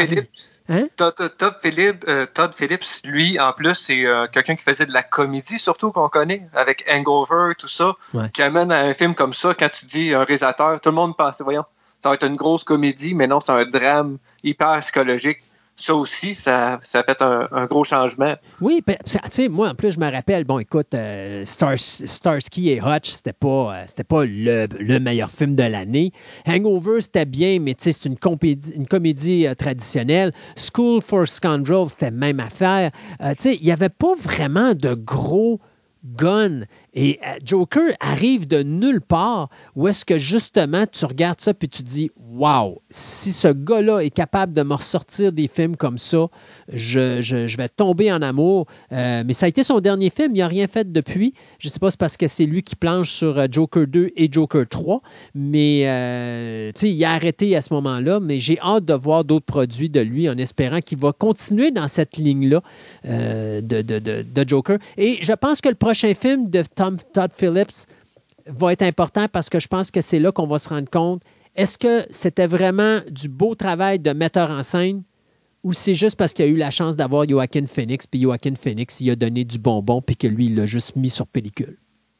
et là, présentement, il y a quand même 14 projets en cours. Oui, ils ont tous plein de projets en cours, il faut juste qu'ils réalisent jusqu'au ouais, c'est ça.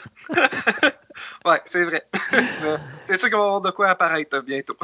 hey Tom, merci beaucoup. Euh, encore plein de belles choses que tu nous parles et puis encore plein de belles choses qui s'en viennent sur le ciné nostalgie. Euh, bien hâte qu'on se reparle, toi et moi, d'autres films extraordinaires sur, sur grand écran. Oui, euh, moi aussi, j'ai bien hâte.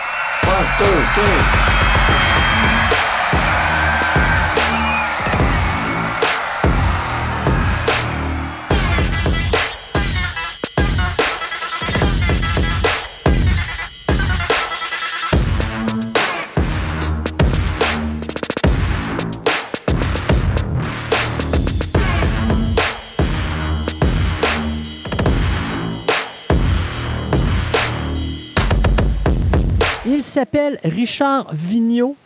Euh, nous, on le connaît surtout sous le nom de Le Modèle, Ricky Martel, dans la WWF.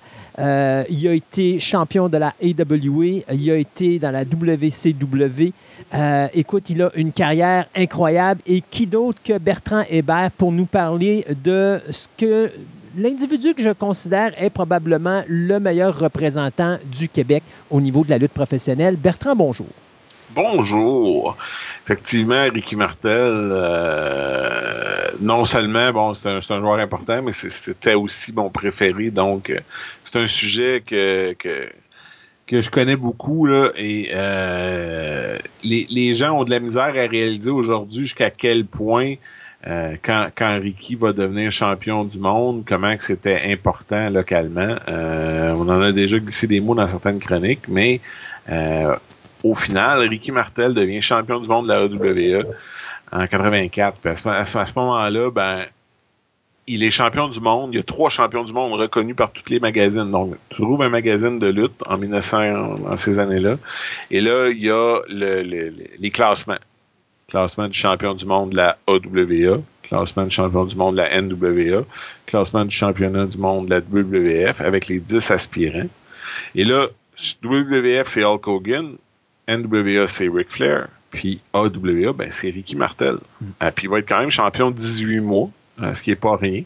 Euh, et là, au travers de ça, ben, il y a le top 10. Il y a le top 10 au monde. Fait que là, Ricky Martel se classe toujours souvent dans le top 5 en étant un des champions du monde.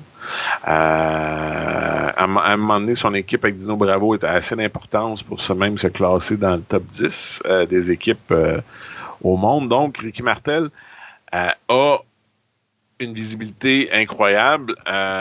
malheureusement, ce qu'on ne sait pas à l'époque, c'est que l'organisation de la, AWA est vraiment centralisée dans, le Midwest américain euh, et limitée au niveau financier dans l'expansion qu'elle veut vraiment avoir. L'hiver, pas l'hiver, mais l'été, la AWA prenait quasiment congé.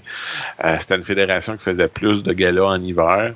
Euh, Vern Gagné avait pas vraiment compris vers quoi la lutte s'en allait. Euh, d'ailleurs, le contrat avec ESPN va arriver seulement après le départ de Ricky Martel. Cependant, ils vont avoir un contrat quand même avec Ricky Martel avec TSN euh, au Canada. Ils vont même enregistrer des émissions de télé à Winnipeg en fonction de ça pour pouvoir se qualifier comme du contenu canadien. Donc, euh, Ricky est important à ce moment-là, mais la AWA euh, dès qu'ils vont bouger de là, euh, l'argent est juste plus là. Donc, euh, la, la, n'avait pas les moyens pour aller plus loin mhm. avec Ricky comme champion du monde, malheureusement. On serait bien malin de vouloir dire que c'est pas quand même un accomplissement incroyable qu'à cette époque-là, quand Ricky devient champion, que quand on prend des photos, on met des photos puis on fait des affiches des trois champions du monde, c'est Ricky Martel, Hulk Hogan puis Ric Flair. Quand même pas rien. Euh, et euh, c'est ça fait partie de, de, sa de son héritage là, quand même, ce championnat du monde-là, malgré qu'il soit plus connu là, pour euh, son passage à la WWF et à son, son personnage du model. Ben oui, parce que euh, moi, je me rappelle, tu vois, un des combats que je me rappelle, qui est probablement, un, pour moi, un des pires combats que j'ai vus dans ma vie, mais qui était quand même amusant parce que Martel faisait le show. C'était vraiment le combat avec Jake de Snake Roberts où les deux avaient un, sac de pommes de terre sur la tête et qui voyaient rien de ce qu'ils faisaient dans le ring puis que tu avais bien sûr Jake qui pointait du doigt pour que les gens lui disent où était Ricky, puis là, tu avais Ricky qui paniquait dans le ring. C'était tellement hilarant ce combat-là, même si c'était un des pires combats que j'ai vu de ma vie. Euh, Ricky faisait le show dans le match. Non, effectivement, c'était un match là, où c'est pas vraiment un match, mais en même temps, c'était très divertissant euh, comme combat. C'était basé sur une histoire où, Ricky avait euh, mis de l'arrogance dans les yeux de Jake. Euh, donc, il y avait une raison pour ça, pourquoi que les deux étaient euh, à l'aveugle, combat à l'aveugle avec le, sac sur la tête. Euh, donc, c'est quelque chose que les gens se souviennent beaucoup. c'est pour ça, mais quand même, Ricky Martel, c'est comme s'il avait eu presque quatre carrières, si on veut, selon moi. C'est parce que dire, il y a le Ricky Martel des débuts, le jeune la jeune et verte recrue, qui va voyager partout dans le monde. Parce qu'avec son look de jeune premier à l'époque, Ricky Martel se promène. Son frère Michel Martel va l'aider à se lancer dans la lutte. Puis bon, il va lutter à Calgary, il va lutter à Hawaï, il va lutter en Nouvelle-Zélande. Ensuite, il va aller à Portland. Euh, il, est en, dans Georgie, au Texas. Il est en demande partout il est un, si on veut, un, babyface de début de carte, mais il a du fire, c'est un beau bonhomme, les femmes l'aiment, euh, il attire, puis c'est un bon lutteur. Euh, il va avoir d'ailleurs un match avec Harley Race, le championnat de la NWA en Nouvelle-Zélande, puis Harley va traîner ce combat-là un peu partout dans les territoires où il va aller pour montrer le champion, champion du monde qui défend son titre à, l'international. Puis ça va ouvrir plein de portes à, Rick dans les différents territoires. puis à partir de là, sa réputation va se faire. Il, commence jeune. il commence jeune. oui, oui, il commence très jeune. quoi, il avait 20 ans, 21 ans? Euh, puis il va voyager partout dans le monde. écoutez, à cet âge-là, on, fait le tour du monde. Euh, on, on s'en va vivre à Hawaï, on s'en va vivre en Nouvelle-Zélande. Euh, même si c'est six mois, c'est quand même quelque chose. Mm. Puis là, on est bien avant l'Internet, les téléphones cellulaires, Zoom. Fait que tu es vraiment à l'aventure tout seul, t'as pas de support. Donc, c'est quand même quelque chose. Euh, puis, à partir de là, euh, sa carrière va décoller. Il va avoir euh, l'opportunité de s'en aller à New York. Puis là, il va devenir champion du monde par équipe. C'est un peu la deuxième partie de sa carrière. Il devient champion du monde par équipe de la WWF avec Tony Guerrero. ils vont avoir quand même une belle position. puis ils vont, vont, bien, vont bien réussir. Puis ils vont être une équipe importante à cette époque-là, au début des années 80. Et de là, ben, euh, il va prendre la décision de s'en aller avec euh, la AWA de Vern Gagné parce que justement, Nick Bockwinkel est un de ses euh, défendeur, puis croit vraiment que Rick peut devenir un joueur. C'est un peu, le, on tombe dans la troisième partie de sa carrière, c'est-à-dire le championnat de, de la AWA. Euh, c'est aussi l'époque de lutte internationale euh, et il va devenir quand même un, joueur important dans ça, va remporter le championnat du monde contre Jumbo Tsuota, qui est un japonais, un des meilleurs de l'histoire, qui était venu remporter le championnat contre, contre Puis là, on est encore, on, on est même pas au retour à la WWF, là, parce que après ça, bien sûr, la dernière partie de sa carrière, c'est vraiment c'est le retour à la WWF avec euh, d'abord avec Tom Zink, avec la Can-Am Connection. Puis ensuite, après le départ de Zink, il va faire équipe avec Tito Santana. Ça va être euh, Strike Force. Ils vont même être champion du monde par équipe, à nouveau, pour Ricky. Euh, puis connaître quand même un excellent succès. puis tout ça va conduire à la séparation entre Martel et, Santana, puis au personnage du model, qui était sans être un ultimatum, Rick euh, avait toujours été le jeune premier, le, babyface, le, gentil que les gens aiment, et euh, rêvait d'exploiter une autre facette du métier puis de devenir un méchant.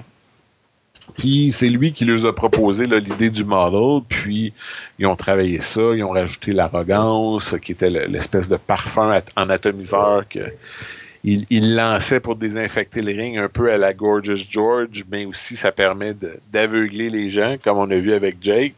Et ça, c'est une époque où il y a beaucoup, euh, l'époque de la WWF avec WrestleMania 3 jusqu'à WrestleMania 7 avec euh, le match avec Jake, c'est une époque que les gens se souviennent beaucoup. C'est là qu'il y avait le plus de gens qui regardaient la lutte. Donc, euh, c'est un personnage, là, le model, qui a marqué à cette époque-là euh, de la WWE.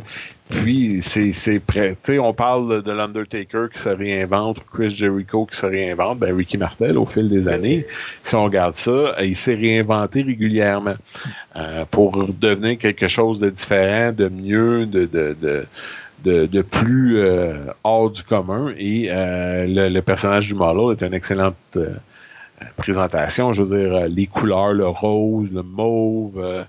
Euh, euh, bon, il avait volé les plumes de, Tatanka. bon, qui, qui puis là, il avait intégré ça à son look de model. bon, il y a toutes sortes de choses qui se sont produites à cette époque-là qui ont marqué l'imaginaire.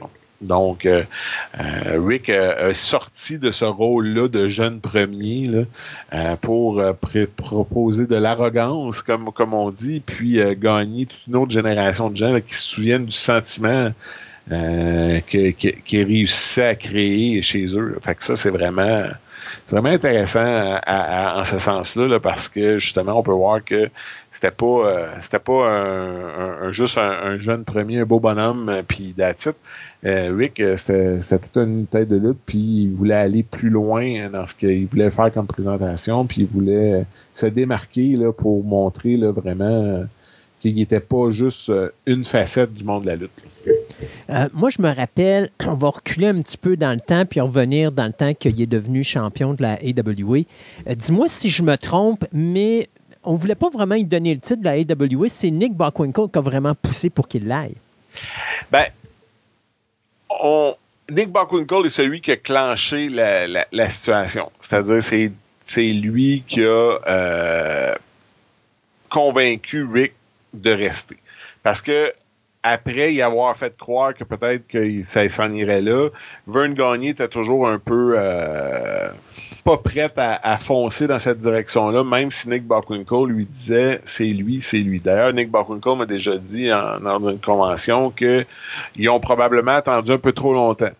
Il était peut-être un an en retard euh, sur le moment où il aurait dû foncer. Mm-hmm. D'ailleurs, Eric Rick de, de, nous raconter que quand il est il il a, été pour la ceinture de la AWA. C'était après avoir accepté de partir et de retourner à New York pour la, pour la WWF. Euh, mais là, comme on lui a offert la ceinture, ça semblait plus logique de s'en aller vers la ceinture que d'être un, un, joueur parmi tant d'autres à la, à la WWF.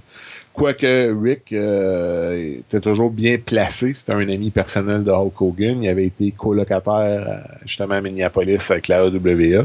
Donc, euh, on aurait pris soin de lui, mais tu pouvais pas être le numéro un dans la fédération où Hulk Hogan était le numéro un. Donc, c'est sûr que euh, l'offre était très alléchante de foncer là, puis de, de, de, de, tenter sa chance en tant que champion du monde.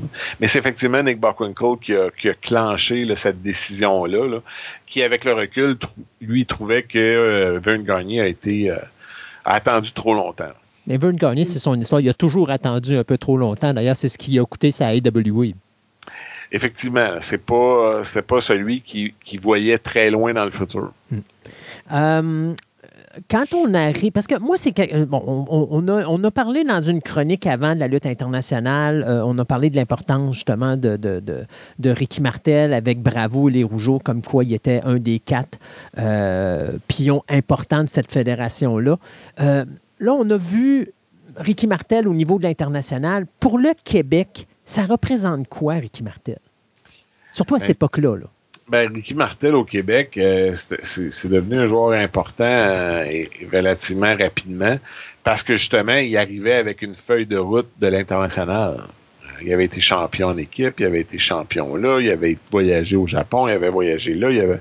Donc, il arrivait au Québec comme le, le, le héros qui avait conquis le monde. Euh, il, il, avait un look différent, un style différent de, de Dino Bravo. Euh, c'était un gars qui était très spectaculaire pour l'époque. Euh, ouais, bravo, bravo, c'était plus bras. C'est ça, Bravo, c'était un homme fort. Ricky, c'était un gars un petit peu plus spectaculaire, du moins pour l'époque. Aujourd'hui, il serait considéré euh, un sta standard, mm -hmm. mais à l'époque, euh, il sortait du lot par euh, sa vitesse, ses dropkicks qui étaient en hauteur ses projections par-dessus les câbles, euh, il était vraiment un, un, petit peu plus euh, spectaculaire que la moyenne. Euh, donc, euh, c'est pour ça que c'était, quand on, parlait dans une précédente chronique des joyaux de lutte internationale, on avait l'homme fort Dino Bravo, on avait la vitesse et la réputation internationale avec Ricky Martel, puis on avait les frères Rougeau qui étaient les héritiers de la famille Rougeau, la famille royale. Tout le monde avait son rôle un peu différent, puis il n'y avait pas des personnages ou des styles euh, qui étaient pareils. C'est ça qui était intéressant dans, dans, dans cette époque-là. Donc, euh, d'ailleurs, on va tenter d'amener Ricky à un autre niveau euh, en le mettant contre Dino Bravo. Euh, en faire un égal de Dino Bravo. Avec le recul, euh, ce qu'on nous dit, c'est que Dino était supérieur même dans, dans, à Québec en termes de popularité. Ouais. C'est le souvenir que Gino Brito en a. moi, je me souviens que c'était des, des, des matchs merveilleux. Euh, l'idée d'avoir Dino Bravo contre Ricky Martel, parce que moi, Ricky Martel, c'était mon meilleur, puis Dino Bravo, c'était le meilleur de mon frère. Euh, fait que c'était comme wow, et on veut savoir c'est qui le meilleur. Parce qu'on est encore à une époque où c'est pas une question de spectacle, c'est pas nécessairement toujours une question de c'est qui le méchant, c'est qui le gentil. C'est souvent c'est qui le meilleur. Euh, Bertrand, oui. Si je te disais euh, c'était canadien nordique, oui, c'est ben, exactement ça. carrément ça. ça c'est exactement ça qu'on essaie de reproduire avec Martel Bravo, c'est Québec contre Montréal. Ouais. Je veux dire, à ce jour, ça marche encore, Québec contre Montréal. euh, donc, euh, c'est un peu là qu'on s'en va. Et, et ce que je trouve doublement magique, c'est que ultimement, c'était de réconcilier Dino Bravo et Ricky Martel. Et là, ils deviennent ce que nous, on a surnommé dans la semaine prochaine, si Dieu le veut, les méga powers du Québec. Les méga powers, c'était Randy Savage puis Hulk Hogan qui s'alliaient ensemble.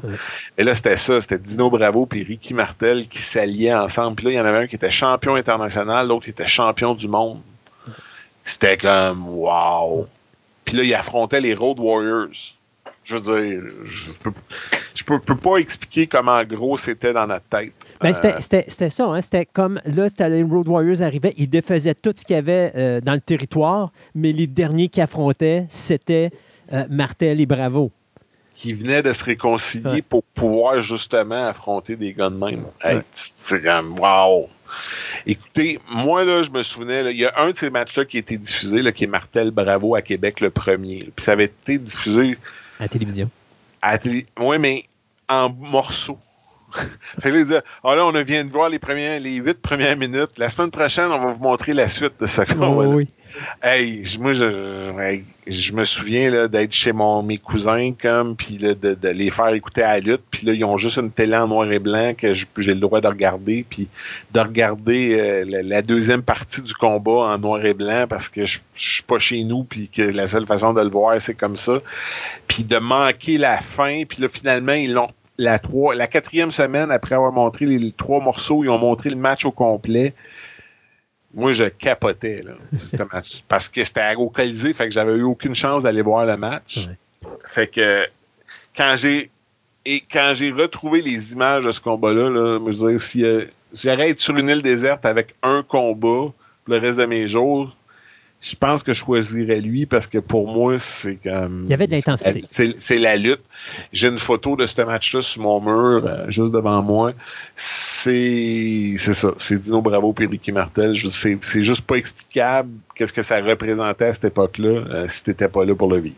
C'est Ma- Martel, à un moment donné, je me, je me trompe pas. Je, je me rappelle plus c'était dans quelle entrevue, mais à un moment donné, qui prend une bouteille de, de- euh, de bière, si je me, je me trompe pas, là, puis qui se la casse sur le front. Ouais, ben ça, c'est une vieille technique que lui et Roddy Piper, parce que Rick avait été euh, coloc avec Roddy Piper à Portland. Puis ça, c'est quelque chose que Piper avait fait à Portland, c'est-à-dire briser une bouteille de, de bière dans son front. Mhm. Donc, avec euh, dans sa rivalité avec Steve Strong, euh, il va faire la même chose. Là. Se, se péter, comme on dit en bon québécois, une bouteille de bière dans le front. Fait que ça a le, visuel la bière qui explose, puis bien sûr, euh, si tu trouves le front, t'as quasiment, tu peux pas faire autrement. Donc le sang, la bière qui dégouline euh, parce que t'as- t'as peur de rien, puis t'es prête à tout pour euh, affronter Steve Strong puis le battre. Mm. Donc euh, c'est ça aussi ça a marqué beaucoup les gens. D'ailleurs, je pense que ça se retrouve sur euh, nos DVD, mais ça se retrouve également, je crois, sur YouTube pour les gens qui veulent faire des petites recherches. Donc, euh, Ricky a une carrière incroyable. Puis après avoir pris euh, justement une certaine, un certain recul durant quelques années, va faire un retour durant le Monday Night War. Au départ, devait être en équipe euh, avec euh, un autre lutteur là, dont euh, mon Dieu, son nom m'échappe tout d'un coup, là, mais on l'a vu récemment en- comme le gérant de Kenny Omega à la All Elite Wrestling. ils devaient être ensemble, les Supermodels. Et quand il est venu le temps de signer, la WWE n'a pas voulu lui offrir un contrat garanti. Et c'est là qu'il va décider euh, de s'en aller, de, puis de demander à, à Eric Bischoff à la WCW, euh, à cette époque-là, la fédération dominante, qu'est-ce qu'on peut lui offrir? Et là, ben, Eric Bischoff se souvient de Ricky Martel du temps de, euh, de la AWA, parce que lui a commencé là également. Et, il va euh, lui offrir un contrat. C'est ça, c'est Don Callis qui était le- le- le- le gérant, le- qui est devenu le gérant de Kenny Omega, puis qui était le partenaire de Martel à cette époque-là, puis que lui ne se verra pas offrir de deal avec la WCW. Euh, puis là, Ricky va aller à la WCW, ce qui va donner sa dernière, son dernier trait de carrière, c'est-à-dire là, il va euh, surtout avec les, c'est à l'époque où Thunder arrive, donc on voit Ricky comme quelqu'un qui peut euh, aider des plus jeunes puis prendre de la place dans une deuxième émission de télé. Euh, va devenir le champion de la télévision quand même. Va avoir une rivalité entre autres, va lutter avec Eddie Guerrero, avec Perry Saturn, va avoir une bonne rivalité avec Booker T. Puis c'est avec Booker T qui va se blesser euh, à la jambe deux fois consécutivement. Puis à la deuxième blessure, c'est là qu'il va tirer un trait sur sa carrière de lutte. le, style est beaucoup plus physique qu'à une autre époque. son corps vieillit, il y a de l'usure sur le compteur. Euh, il n'a pas vraiment besoin euh, de ça, malgré que son contrat à la WCW, c'est son contrat le plus euh, lucratif. lucratif à vie. à un moment donné, ça devient, ben là, je pense que mon corps m'envoie un message, puis Ricky va tout simplement prendre sa retraite. ne luttera plus vraiment, va faire des apparitions encore durant quelques années. Euh, quelque chose qui a beaucoup, beaucoup ralenti. euh, au point où aujourd'hui, il en, il en ferait pratiquement pas. En fait, là, euh, l'hiver dernier, on a fait euh, une signature privée chez lui pour un promoteur aux États-Unis. Puis ça faisait plus de 5-6 ans que Ricky avait rien fait en ce sens-là. Là. Puis c'est vraiment parce que c'était chez lui, puis que tout était tout ce qu'il avait signé était livré chez lui que ça ça a fini par le, faire tenter, le fait de voyager, de, de il s'est vraiment là, retiré de ce monde-là. Pour lui, il se considère retiré de la vie publique. Profite de la vie. Euh, il a pris sa retraite aussi. Il, avait, il avait pris soin de son argent, il avait investi, il a, tout vendu ses investissements. Donc, euh, euh, il est vraiment là, à profiter de la vie. donc, c'est un peu ça l'histoire de la carrière de Ricky Martel qui a été un euh, des, lutteurs des dernières années euh, au Québec qui a vraiment il fallu attendre Kevin Owens pour avoir quelqu'un euh, du Québec qui redevient champion du monde. Donc, en ce sens-là, je veux dire, ça a été un des joueurs importants. quand on avait fait notre top 25 dans la semaine prochaine, si Dieu le veut, on s'entend, Ricky s'était classé à la surprise de certains dans, dans le top 5 quand même euh, des, des, lutteurs euh, de l'histoire euh, du Québec. Bien, c'est sûr que, tu sais, c'est dommage. Moi, je pense que Ricky Martel, euh, est peut-être pas arrivé dans la bonne période parce que c'était dans une période où là, la WWF était euh, en train de dire à tout le monde, euh, c'est des les lutteurs qui réussissent dans la fédération, dans la lutte professionnelle, c'est les gros lutteurs, c'est les Hogan, c'est les King Kong Bundy, c'est les André le Géant, c'est les Big John Studd, c'est les Kamala. Euh, les plus petits, ben, euh, ils font leur petit. On, peut leur donner le titre de champion intercontinental, mais ils iront pas plus loin. Et, je trouve que c'est dommage parce que j'ai l'impression que Martel a comme été oublié dans l'équation à cause de sa grosseur. Puis c'était, dis-moi si je me trompe, mais c'était une des raisons pourquoi euh, Vern Gagné avait beaucoup de difficultés à lui donner le titre de champion du monde de la AWA, c'est parce qu'il le trouvait trop petit. En fait, Gagné trouvait que Ricky avait pas un background de lutteur olympique ou de lutteur euh, réel. Euh, donc, il y avait ça qui jouait contre lui avec Vern. Vern avait aussi tendance à, avoir des difficultés à faire confiance avec le championnat avec quelqu'un, à moins que ce soit quelqu'un de vraiment proche de lui. Euh, mais c'est sûr qu'à la WWE, avec il était pas un petit, pas un petit bonhomme, là, Ricky Martel. Il est plus gros puis il est plus grand que moi. ouais. Ben, tu sais, tu comprends que c'est 235, c'est 235 livres, je pense qu'il faisait à l'époque. Pour son époque, à lui, euh, comparé à des King Kong Bundy, One Man Gang, euh, le Géant Ferré, Bam Bam Bigelow, c'est un petit gars. il, est beaucoup plus petit que ces gars-là. Euh, donc, il sans passer pour un cruiserweight, il était euh, pas nécessairement dans la catégorie euh, adversaire pour Hulk Hogan. D'ailleurs, même en model, il va affronter Hulk Hogan une seule fois.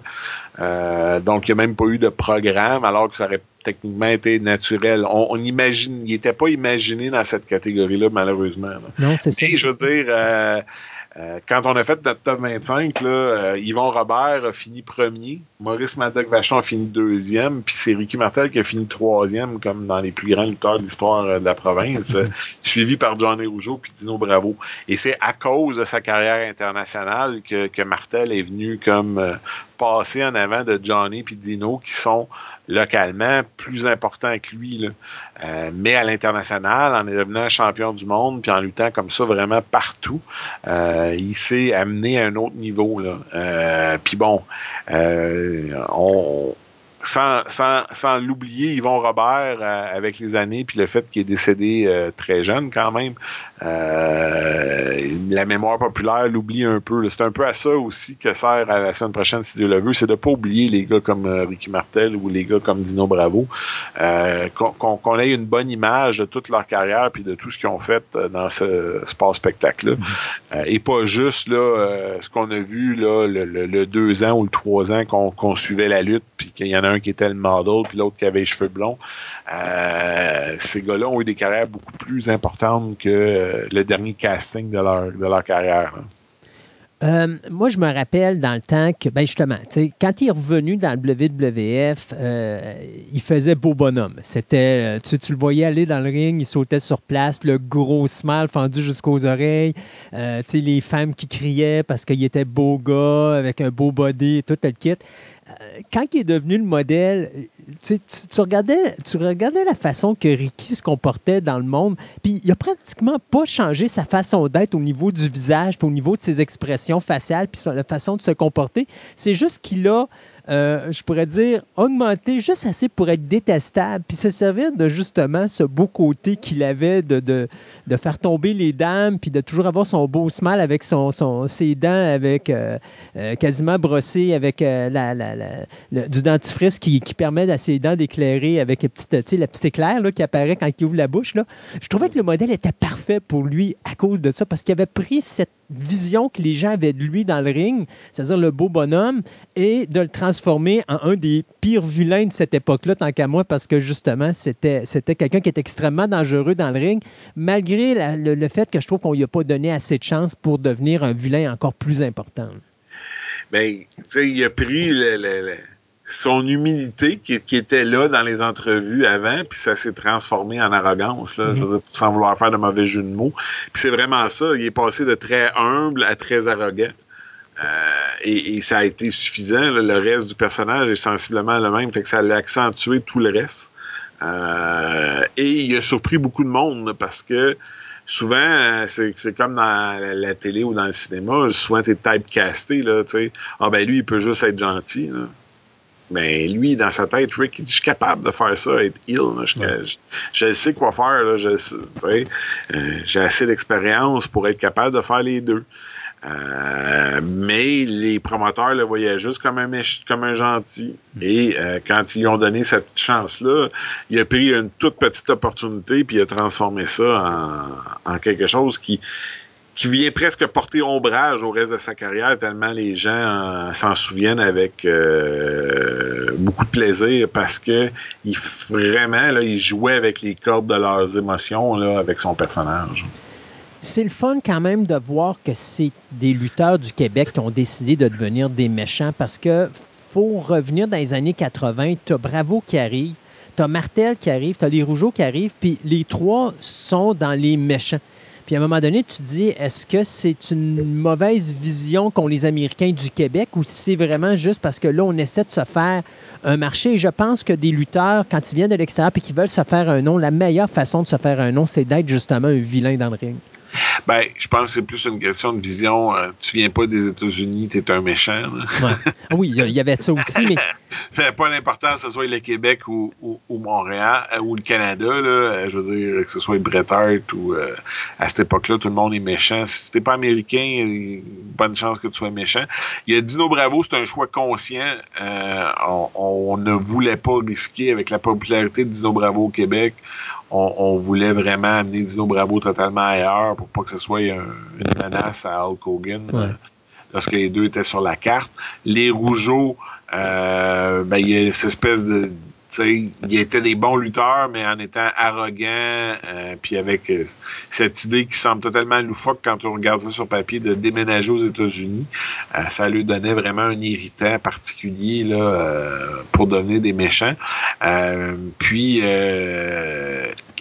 techniquement, comme les champions étaient des gentils, ça, ça, ça faisait du sens d'avoir euh, les, les, rougeaux euh, dans les méchants si tu voulais avoir des combats de championnat. Euh, à partir de là, Ricky, c'est le seul qui va être choisi, qui va y aller direct en, en, babyface, puis il va devoir justement se battre pour changer son rôle. parce que Ricky avait une carrière à l'international où il avait toujours été le gentil puis le favori de la foule. Donc, c'est un peu ça. et, à ce jour, on ne saura jamais si Tom Zink est un peu plus patient, puis euh, travaille, euh, mange son frein quand les, quand les choses sont difficiles en attendant que la ceinture arrive, euh, Canam Connection aurait pu être encore plus gros que euh, Strike Force a jamais été. puis les deux auraient eu vraiment encore un rôle encore plus prédominant, selon moi, s'ils si, si, six mois de plus. On parle de quoi, à peu près une vingtaine de titres dans sa carrière au total? Oh mon Dieu, ça c'est une bonne question. J'avais fait le calcul en, nombre, mais je veux dire, euh, à peu près partout où Rick va passer, il va remporter euh, un championnat, soit un championnat en simple, soit un championnat par équipe. Mm-hmm. Euh, fait que faudrait, faudrait que je fasse, sérieusement, faudrait que je fasse des recherches particulières, mais j'assumerais facilement 20 sans même me poser trop de questions parce que il y a plusieurs championnats par équipe en Georgie, entre autres, que personne connaît ou presque. Euh, championnat du monde WA, championnat par équipe, euh, bon, euh, en Nouvelle-Zélande, tout ça. Donc, c'est partout où Rick est passé, au Pacific Northwest à Portland, il était champion par équipe avec Piper. Donc, je veux dire, c'est comme ça va de soi. J'avais déjà de mémoire, là, partout où Rick va, il y a un championnat qui vient euh, vers lui presque automatiquement. Donc, euh, c'est vraiment quelqu'un qui rapidement gagnait la confiance des promoteurs, puis que rapidement on mettait dans un rôle euh, important sur nos cartes, parce que c'est quelqu'un qui attirait les gens. c'est quelqu'un qui paraissait bien, qui va aller, qui va souvent, qui allait chercher souvent l'amateur de lutte féminin, qui est pas toujours facile à attirer à la lutte. Euh, donc, ça aussi, c'est... Et, et qui en même temps attirait les demoiselles, mais que le monsieur, trouvait que c'était un maudit bon lutteur, c'était un sportif, c'était un athlète. Euh, donc, c'est, pas rien comme, comme rôle là, à ce niveau-là. Ce qui a toujours été un peu son handicap, c'est ses entrevues, qui ont jamais été... Euh, parfaite, euh, toujours un, fort accent francophone québécois. Hmm. Euh, donc, ça n'a jamais été très, même en français, ça n'a jamais été sa, force de pouvoir s'exprimer. puis de, laisser libre cours à son imagination, puis parler en, même temps.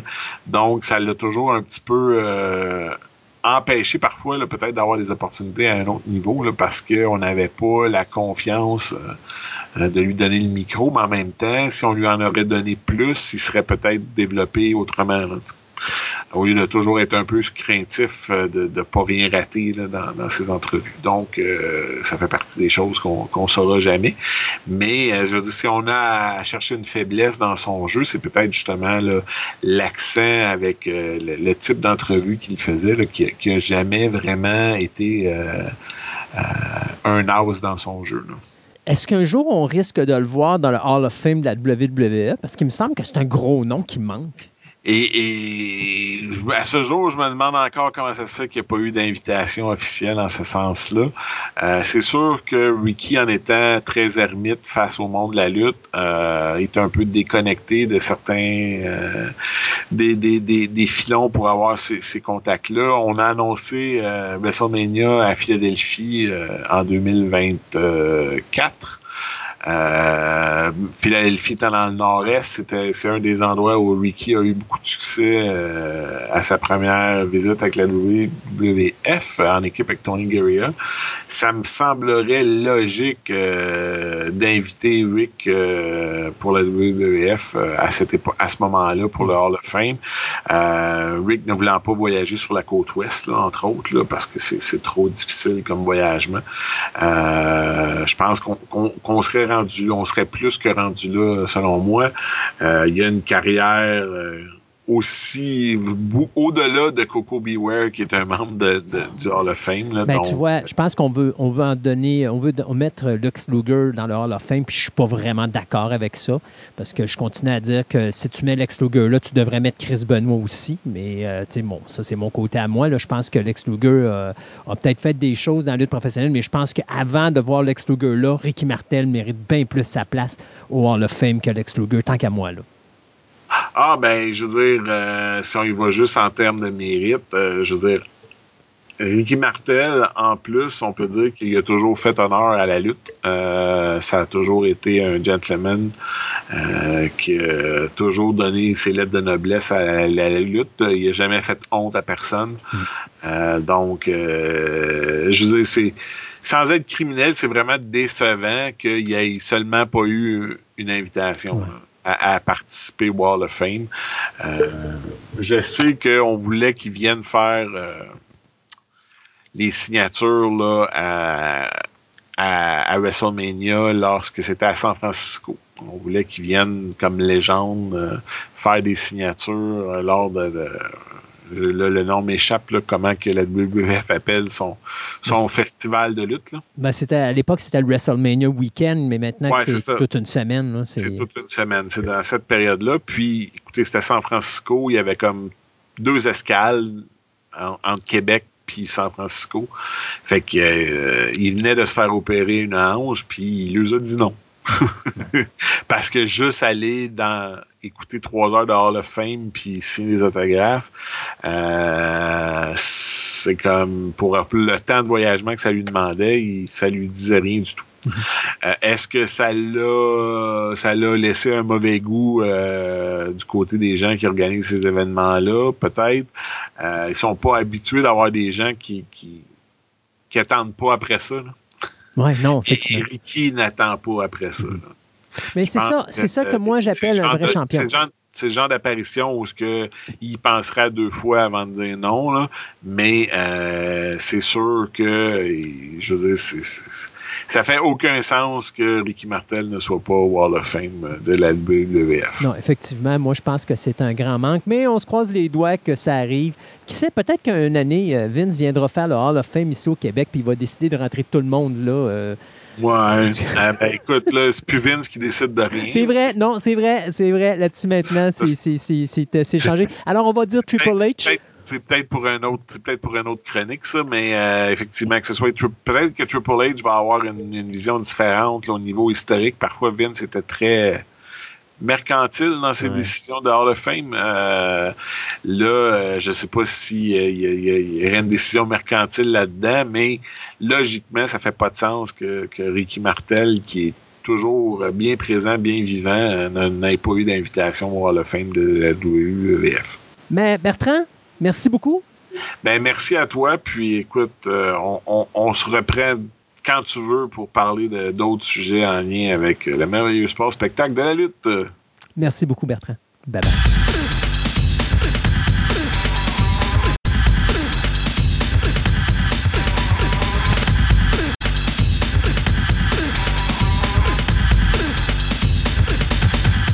Ce segment de la table ronde vous est présenté par Vidéo Centre-Ville, le plus grand club vidéo répertoire de la ville de Québec. Avec ses quelques 50 000 films en inventaire, ce petit village de cinéphiles a su avec le temps s'adapter afin de résister à l'empire grandissant qu'est le streaming. En plus de ses films cultes rares et de ses grands classiques qui sont disponibles en DVD et même dans certains cas en cassette vidéo, Vidéo Centre-Ville possède le plus grand choix de bandes sonores de films en vinyle, ainsi que différents articles promotionnels reliés au domaine du cinéma, tels que des livres, des magazines, des figurines et plein d'autres surprises.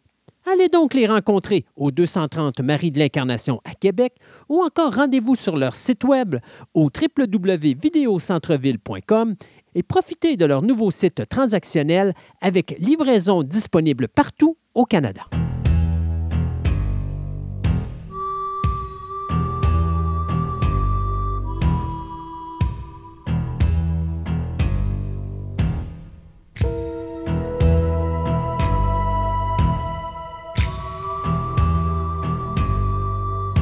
Et pour les renouvellements et les cancellations, eh bien, rapidement, Superman et Lois s'est renouvelé. euh, quelle surprise, je ne m'attendais pas à ça, mais CW Ben oui. qui a renouvelé pour une saison 4, mais il y a une passe.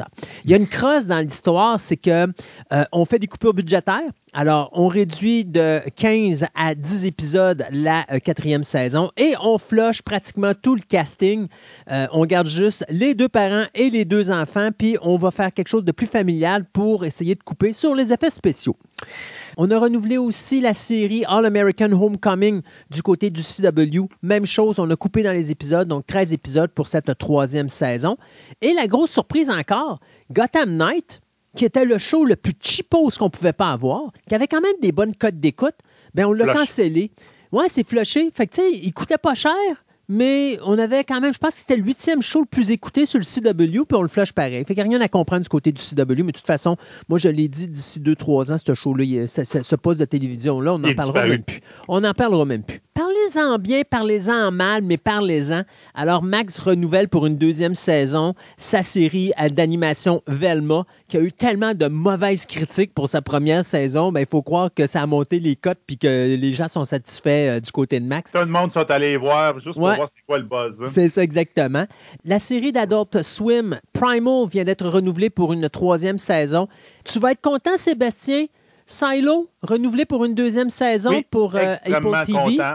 Je suis rendu, je vais écouter le premier- huitième épisode probablement euh, aujourd'hui. J'ai vraiment hâte. Mais déception pour les amateurs de Perry Mason puisque Max vient de décider de canceller la série après deux saisons. Et du côté de NBC, bien, on vient de canceller la série Grand Crew après deux saisons et la série de Dwayne Johnson, Young Rock, qui, elle, s'arrête après trois saisons. On en parlait, ça va brasser au niveau des dates de sortie, surtout du côté Disney et de la grève des scénaristes. Alors, Avatar 3, qui était prévu pour le 18 décembre 2024, est reporté d'un an, soit en décembre 2025. Donc, Avatar 4, qui était censé sortir le 16 décembre 2026, lui, il est décalé pas de deux ans, mais de trois ans, puisqu'on s'en va en décembre 2029, avant de retrouver cet embranchement de deux ans, puisque Avatar 5, lui, qui devait sortir le 20 décembre 2028, est reporté en décembre 2031.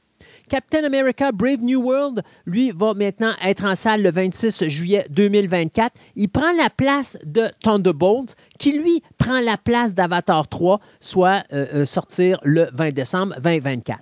Blade est reporté au 14 février 2025 alors que Fantastic Four, lui, ben, débarquera pas sur nos écrans avant le 2 mai de 2025. Qu'est-ce que ça fait? Ça fait que les deux films des Avengers sont complètement repoussés d'une année. Donc, Avengers The Kang Dynasty s'est repoussé au 1er mai 2026, alors que Avengers Secret Wars, lui, est reporté au 7 mai 2027. Mais, il n'y a pas juste des mauvaises nouvelles. Parce que Deadpool 3, lui, vient d'être avancé au 3 mai 2024. Donc, il y en a au moins un qui va plus vite que les autres. Euh, Jennifer Lee vient d'annoncer que malheureusement, elle ne reprendra pas le siège de réalisatrice pour le film Frozen numéro 3, étant donné qu'elle a été nommée, euh, c'est Chief Creative Officer, donc euh, c'est elle qui s'occupe de l'équipe créatrice de Disney Animation. Donc, elle va quand même être sur le projet à titre de conseillère, mais elle ne touchera pas à la réalisation du film. Donc, il faudra s'attendre à voir des changements pour Frozen numéro 3. D'ailleurs, on dit que l'histoire va s'en aller totalement dans une autre direction. Alors, restera à voir ce qu'on va faire avec ça. Mais Frozen est quand même 1 et 2. là, C'est quand même des films qui ont ramassé 2,73 milliards de dollars au box-office. Donc, c'est des gros succès pour Disney. Je pense pas qu'on va donner ça un 2 de pique. Vous avez aimé euh, le film de Sonic et puis vous avez surtout aimé le dernier. Ben sachez que euh, il y aura une série télé euh, qui va être faite, qui va s'appeler Knuckles et ça va être diffusé sur Paramount Plus. Et on vient de confirmer que l'acteur Christopher Lloyd, Carrie Elves et l'actrice Stockard Channing vont prêter leur voix et ils vont être aux côtés d'autres comédiens qui vont être présents également dans cette série-là au niveau des voix, soit Paul Shear, qu'on a vu dans Veep, Rob Hubel Et bien sûr, c'est vrai, j'avais oublié ça, il y avait l'acteur principal, Idris Elba, qui lui va reprendre le personnage de Knuckles. Donc, euh, c'est une série télé qui va se passer entre le deuxième et le troisième film, et la série devrait être diffusée en décembre 2024. C'est le réalisateur Jeff Fowler qui avait réalisé les deux premiers films de Sonic, qui va réaliser l'épisode pilote. Si vous adorez le couple de Margot Robbie et Ryan Gosling dans Barbie, qui est probablement, tant qu'à moi, le film de l'année, euh, ben, sachez que Jay Roach, ça, c'est le réalisateur qui nous avait donné des films comme Austin Power. Ben, il, est en train de faire un prequel à Ocean Eleven qui va se passer pendant les années 60 et qui va se passer pendant le Grand Prix de Monaco. Et donc, Margot Robbie et Ryan Gosling vont faire un couple qui vont commettre, bien sûr, le vol parfait pendant le Grand Prix de Monaco. Dans ce prequel de Ocean Eleven, on parle bien sûr de la saga qui avait été, euh, qui mettait en vedette à l'époque George Clooney, Brad Pitt, Matt Damon, Julia Roberts, Cassie Affleck et compagnie. Donc, euh, Ocean Eleven, le prequel, ça s'en vient également très bientôt. J'ai quatre petites nouvelles dans mon bar. Une nouvelle et mettons trois rumeurs. Moi, puis maudites rumeurs. Ouais, toi, tes maudites rumeurs. Donc, euh, on a dit tantôt Rise of the Beast, le dernier euh, Transformer, est quand même un bon succès. C'est pas étonnant, il parle déjà d'en faire un autre. Et fermez ceux qui veulent pas de spoiler, fermez votre micro pendant 5 secondes. Pas de micro, il faut qu'ils ferment leurs oreilles. Toi, tu as le micro. Ah, ben, fermez vos, écouteurs pendant 5 secondes. Là, ben, on va avoir des G.I. Joe avec. On peut réouvrir le micro. Donc, pour ceux qui ont vu le film, vous savez ce que ça, je viens de dire. Ça, c'est la rumeur, c'est pas confirmé, ça. Ben, en tout cas, à la fin du film, c'est ça. ils sont là. Puis là. en ce moment, c'est pas vraiment une rumeur, c'est vraiment il veut faire ça. Donc, on verra bien ce que ça va donner. Euh, Superman Legacy. Ils sont rendus à trois noms de chaque bar pour Lois Lane et Superman qui font dans les prochains dans le prochain mois qui vont faire des test screens avec les différents les différents couples, je te dirais. Du côté de euh, Superman, il y a Nicolas Hull, qu'on avait vu dans, jouer Beast dans X-Men. On a David euh, Sweat, qui a été dans la série euh, Instinct. Et euh, Tom Brittany, qu'on a vu dans Greyhound, qui jouait un rôle avec euh, Tom Hanks. Du côté de Lois Lane, c'est Emma McKay, qu'on a vu dans Sex Education, et on va le voir aussi dans Barbie. Et Rachel Brosnahan, qu'on a vu dans Fabuleuse Madame Menzel, et Phobie euh. Denver, qu'on a vu dans Bridgestone, qui seraient les trois en dernier en liste. Et la dernière chose, je ne sais pas trop comment ça marche, mais la série, ça a été annoncé sur les, médias sociaux et les, sites officiels de Sudbury. Donc, The Great Sudbury City, dans le nord de l'Ontario, a reçu de l'argent pour faire un film intitulé The Umbrella Chronicle, qui serait d'une franchise dans Resident Evil. Hmm. Je ne sais pas. Je ne sais pas. C'est comme, OK, la ville a reçu de l'argent. Je trouve ça étrange. Mais. Hmm. Ben oui, ils vont prendre la ville, ils vont tester pour les affaires de, zombies, puis c'est là que ça va sortir. Puis en réalité, ce que les habitants de la ville ne savent pas, c'est que c'est pas un film, c'est qu'ils vont faire ça en vrai. Ben non, c'est ça. Ils vont lâcher le virus, puis on le regarde. On parle des télé-réalités. Parce qu'ils sont dit, tous les films qu'on fait, ça vire tout à crack boom. Fait qu'écoutez, on va faire un test, on va voir ce qui va se passer, puis on va écrire, vu que ça grève des, scénaristes, on va brancher chat GPT avec une caméra, puis on va regarder ce qui se passe, puis elle va écrire le scénario. Euh, c'est ça. Voilà. Euh, du côté de notre Twitter, sur notre, j'ai eu quand même des affaires intéressantes. Il y a Code Web qui va sortir au cinéma le 21 juillet, qui est en fin de compte, euh, si le monstre en dessous du lit, finalement, c'était maman et papa. Donc, c'est une histoire d'horreur avec un petit garçon qui se demande si maman et papa, c'est pas eux autres, les démons. Euh, Skull Island, qui va sortir le 22 juin sur Netflix. C'est une série animée où deux jeunes ados s'échouent après un naufrage sur Skull Island. Et ben, ben c'est ça, on, s'entend que c'est pas la meilleure place pour être, pour s'échouer. Mais là, si tu parles de Skull Island, on parle de Skull Island avec God oui, King Kong? de King Kong. Ah. Donc, c'est une série dans ah. l'univers de Skull Island avec King Kong qui est là et toutes les autres créatures qui se promènent sur l'île. Euh, Landscape with the Invisible End, qui va euh, en août, qui va sortir au cinéma. On n'a pas de date précise. C'est euh, dans une, un univers pas si lointain quand même. La Terre a été envahie par des extraterrestres, mais les extraterrestres sont ils sont fascinés par nos habitudes de vie. Et donc, ils payent les humains pour se mettre des petits euh, devices sur la tête pour voir des interactions sociales. Donc, genre, euh, là, tu suis un, un couple d'ados qui se branchent là parce que c'est leur premier amour, ils sont de même. Puis là, ils se font. euh, ils se font, euh, ils ont poursuivre en justice parce que là, euh, non, non, non, mais tu avais dit que c'était ton euh, love. là, vous n'êtes pas en amour, là, vraiment, vous fakez, puis là, finalement, on va avoir notre argent. En tout cas. Donc, Les, les extraterrestres les plus intelligents dans l'univers, ils s'en viennent sur notre planète, ils vont nous payer pour voir comment qu'on évolue au niveau de nos émotions, puis nous autres, ensemble, on va prendre cet argent-là pour avoir des armements assez puissants pour les détruire. C'est peut-être vraiment... qu'on n'est pas capable, mais Oh. bon, en tout cas, On va l'être une fois qu'ils vont nous avoir donné plein d'argent, là, puis qu'on va pouvoir tout financer nos, nos, nos armements. là. C'est comme... c'est basé sur un livre. Ah, pour ça, c'est MGM qui fait ça. Gosh! Hey, on est rendu bas.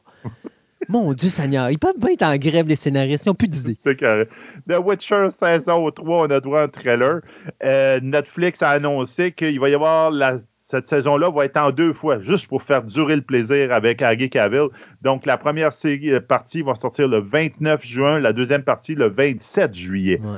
Donc, ça va être chapitre 1 et chapitre 2. Mais ça, c'est la nouvelle mode maintenant. Ouais, c'est ça. Bon, au moins, ils donnent les dates. Ouais. Good Omen 2, saison 2, ce Prime Video qui va sortir le 28 juillet. J'ai très hâte de voir nos deux comparses, notre démon et notre ange. Pas d'orthodoxes qui sont bien chum, qui sont body-body, là, puis qui sont plus trop trop euh, dans, les, dans les cartons de chacun de leur bord. Donc, on- l'univers de Neil Gaiman encore qui va nous surprendre et ça j'ai hâte de voir, ça a l'air super drôle. Netflix vient juste, juste, juste de relâcher son trailer de One Piece qui va sortir le 31 août. C'est quoi One Piece? Mais c'est une histoire de pirates euh, dans, un- dans des mangas. Là, ils font en vrai euh, personnage, un peu comme ils avaient fait avec, euh, voyons, euh, Cowboy Bebop. About Bebop. J'espère juste qu'ils vont donner plus de chance qu'à Gobble Bebop. Maudit, j'avais aimé ça. Ah, Cowboy Bebop était excellent. Quelle Puis, imbécilité d'avoir cancellé ce show-là. Ah ouais. C'était la pire affaire. Mais, tu sais, c'est ça qui m'accorde. Oh, mais là, ça ressemble pas à l'animé, ça ressemble pas au... Ben, c'est parce que c'est ça. Ça l'est pas. L'idée, c'est d'avoir quelque chose qui est ordinaire. Sais-tu quoi? Ça te permet de voir d'autres aventures avec tes personnages, puis ils sont aussi le fun. C'est ça. La série est quand même euh, de, de, de, de manga, elle, elle dure depuis 1999 jusqu'à nos jours. Elle est extrêmement gros succès de la même. Bon, peut-être ça va intéresser du monde. J'ai vu le trailer, euh, plus ou moins Moi, intéressé. je pense que ça bon, va être un échec encore dès le moment qu'on touche à l'animé, ça vire au chat. Parce que c'est pas comme le manga, c'est pas comme l'animé. Ah ouais. C'est ça. Et finalement, on a droit aussi au trailer de Babylon 5, The Road Home, qui est en fin de compte le dessin animé sur de, de, de film en dessin animé de Babylon 5, où on a un peu une idée de l'histoire. En fin de compte, c'est euh, Sheridan, quelques, je pense c'est un an ou deux après la fin de la série, assiste sur Membar à la mise en place d'un nouveau réacteur pour donner de l'énergie.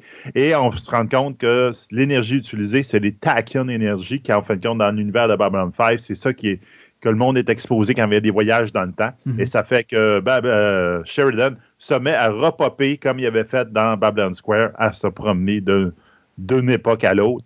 Et il va y avoir différents univers euh, parallèles à Babylon 5. Ça a l'air d'être intéressant. L'animation, je l'aime. Il y en a qui détestent ce genre d'animation. Mais moi, je trouve que ça ressemble beaucoup à ce qu'il avait fait à Tron, le dessin animé à, à Disney+.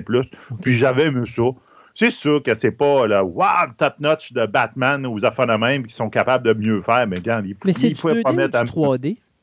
C'est un genre de 2D. Je te dirais que c'est un, Batman, là, tu vois un peu. C'est vraiment plus 2D, là, mais avec un look là, euh, très. euh, très euh, c'est comme, comme Tron, le, le dessin animé. Tu n'avais pas l'impression de 3D, c'était plus une affaire de 2D, mais c'était comme. euh, il y avait un, un Il y caractère. avait un feel 3D.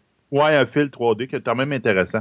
J'ai très hâte de voir ça. On n'a pas une date précise, mais c'est en août Mhm. que ça va sortir. Donc, en août, on va voir, je pense que à, à peu près dans le coin de la mi-août, et on va voir ça.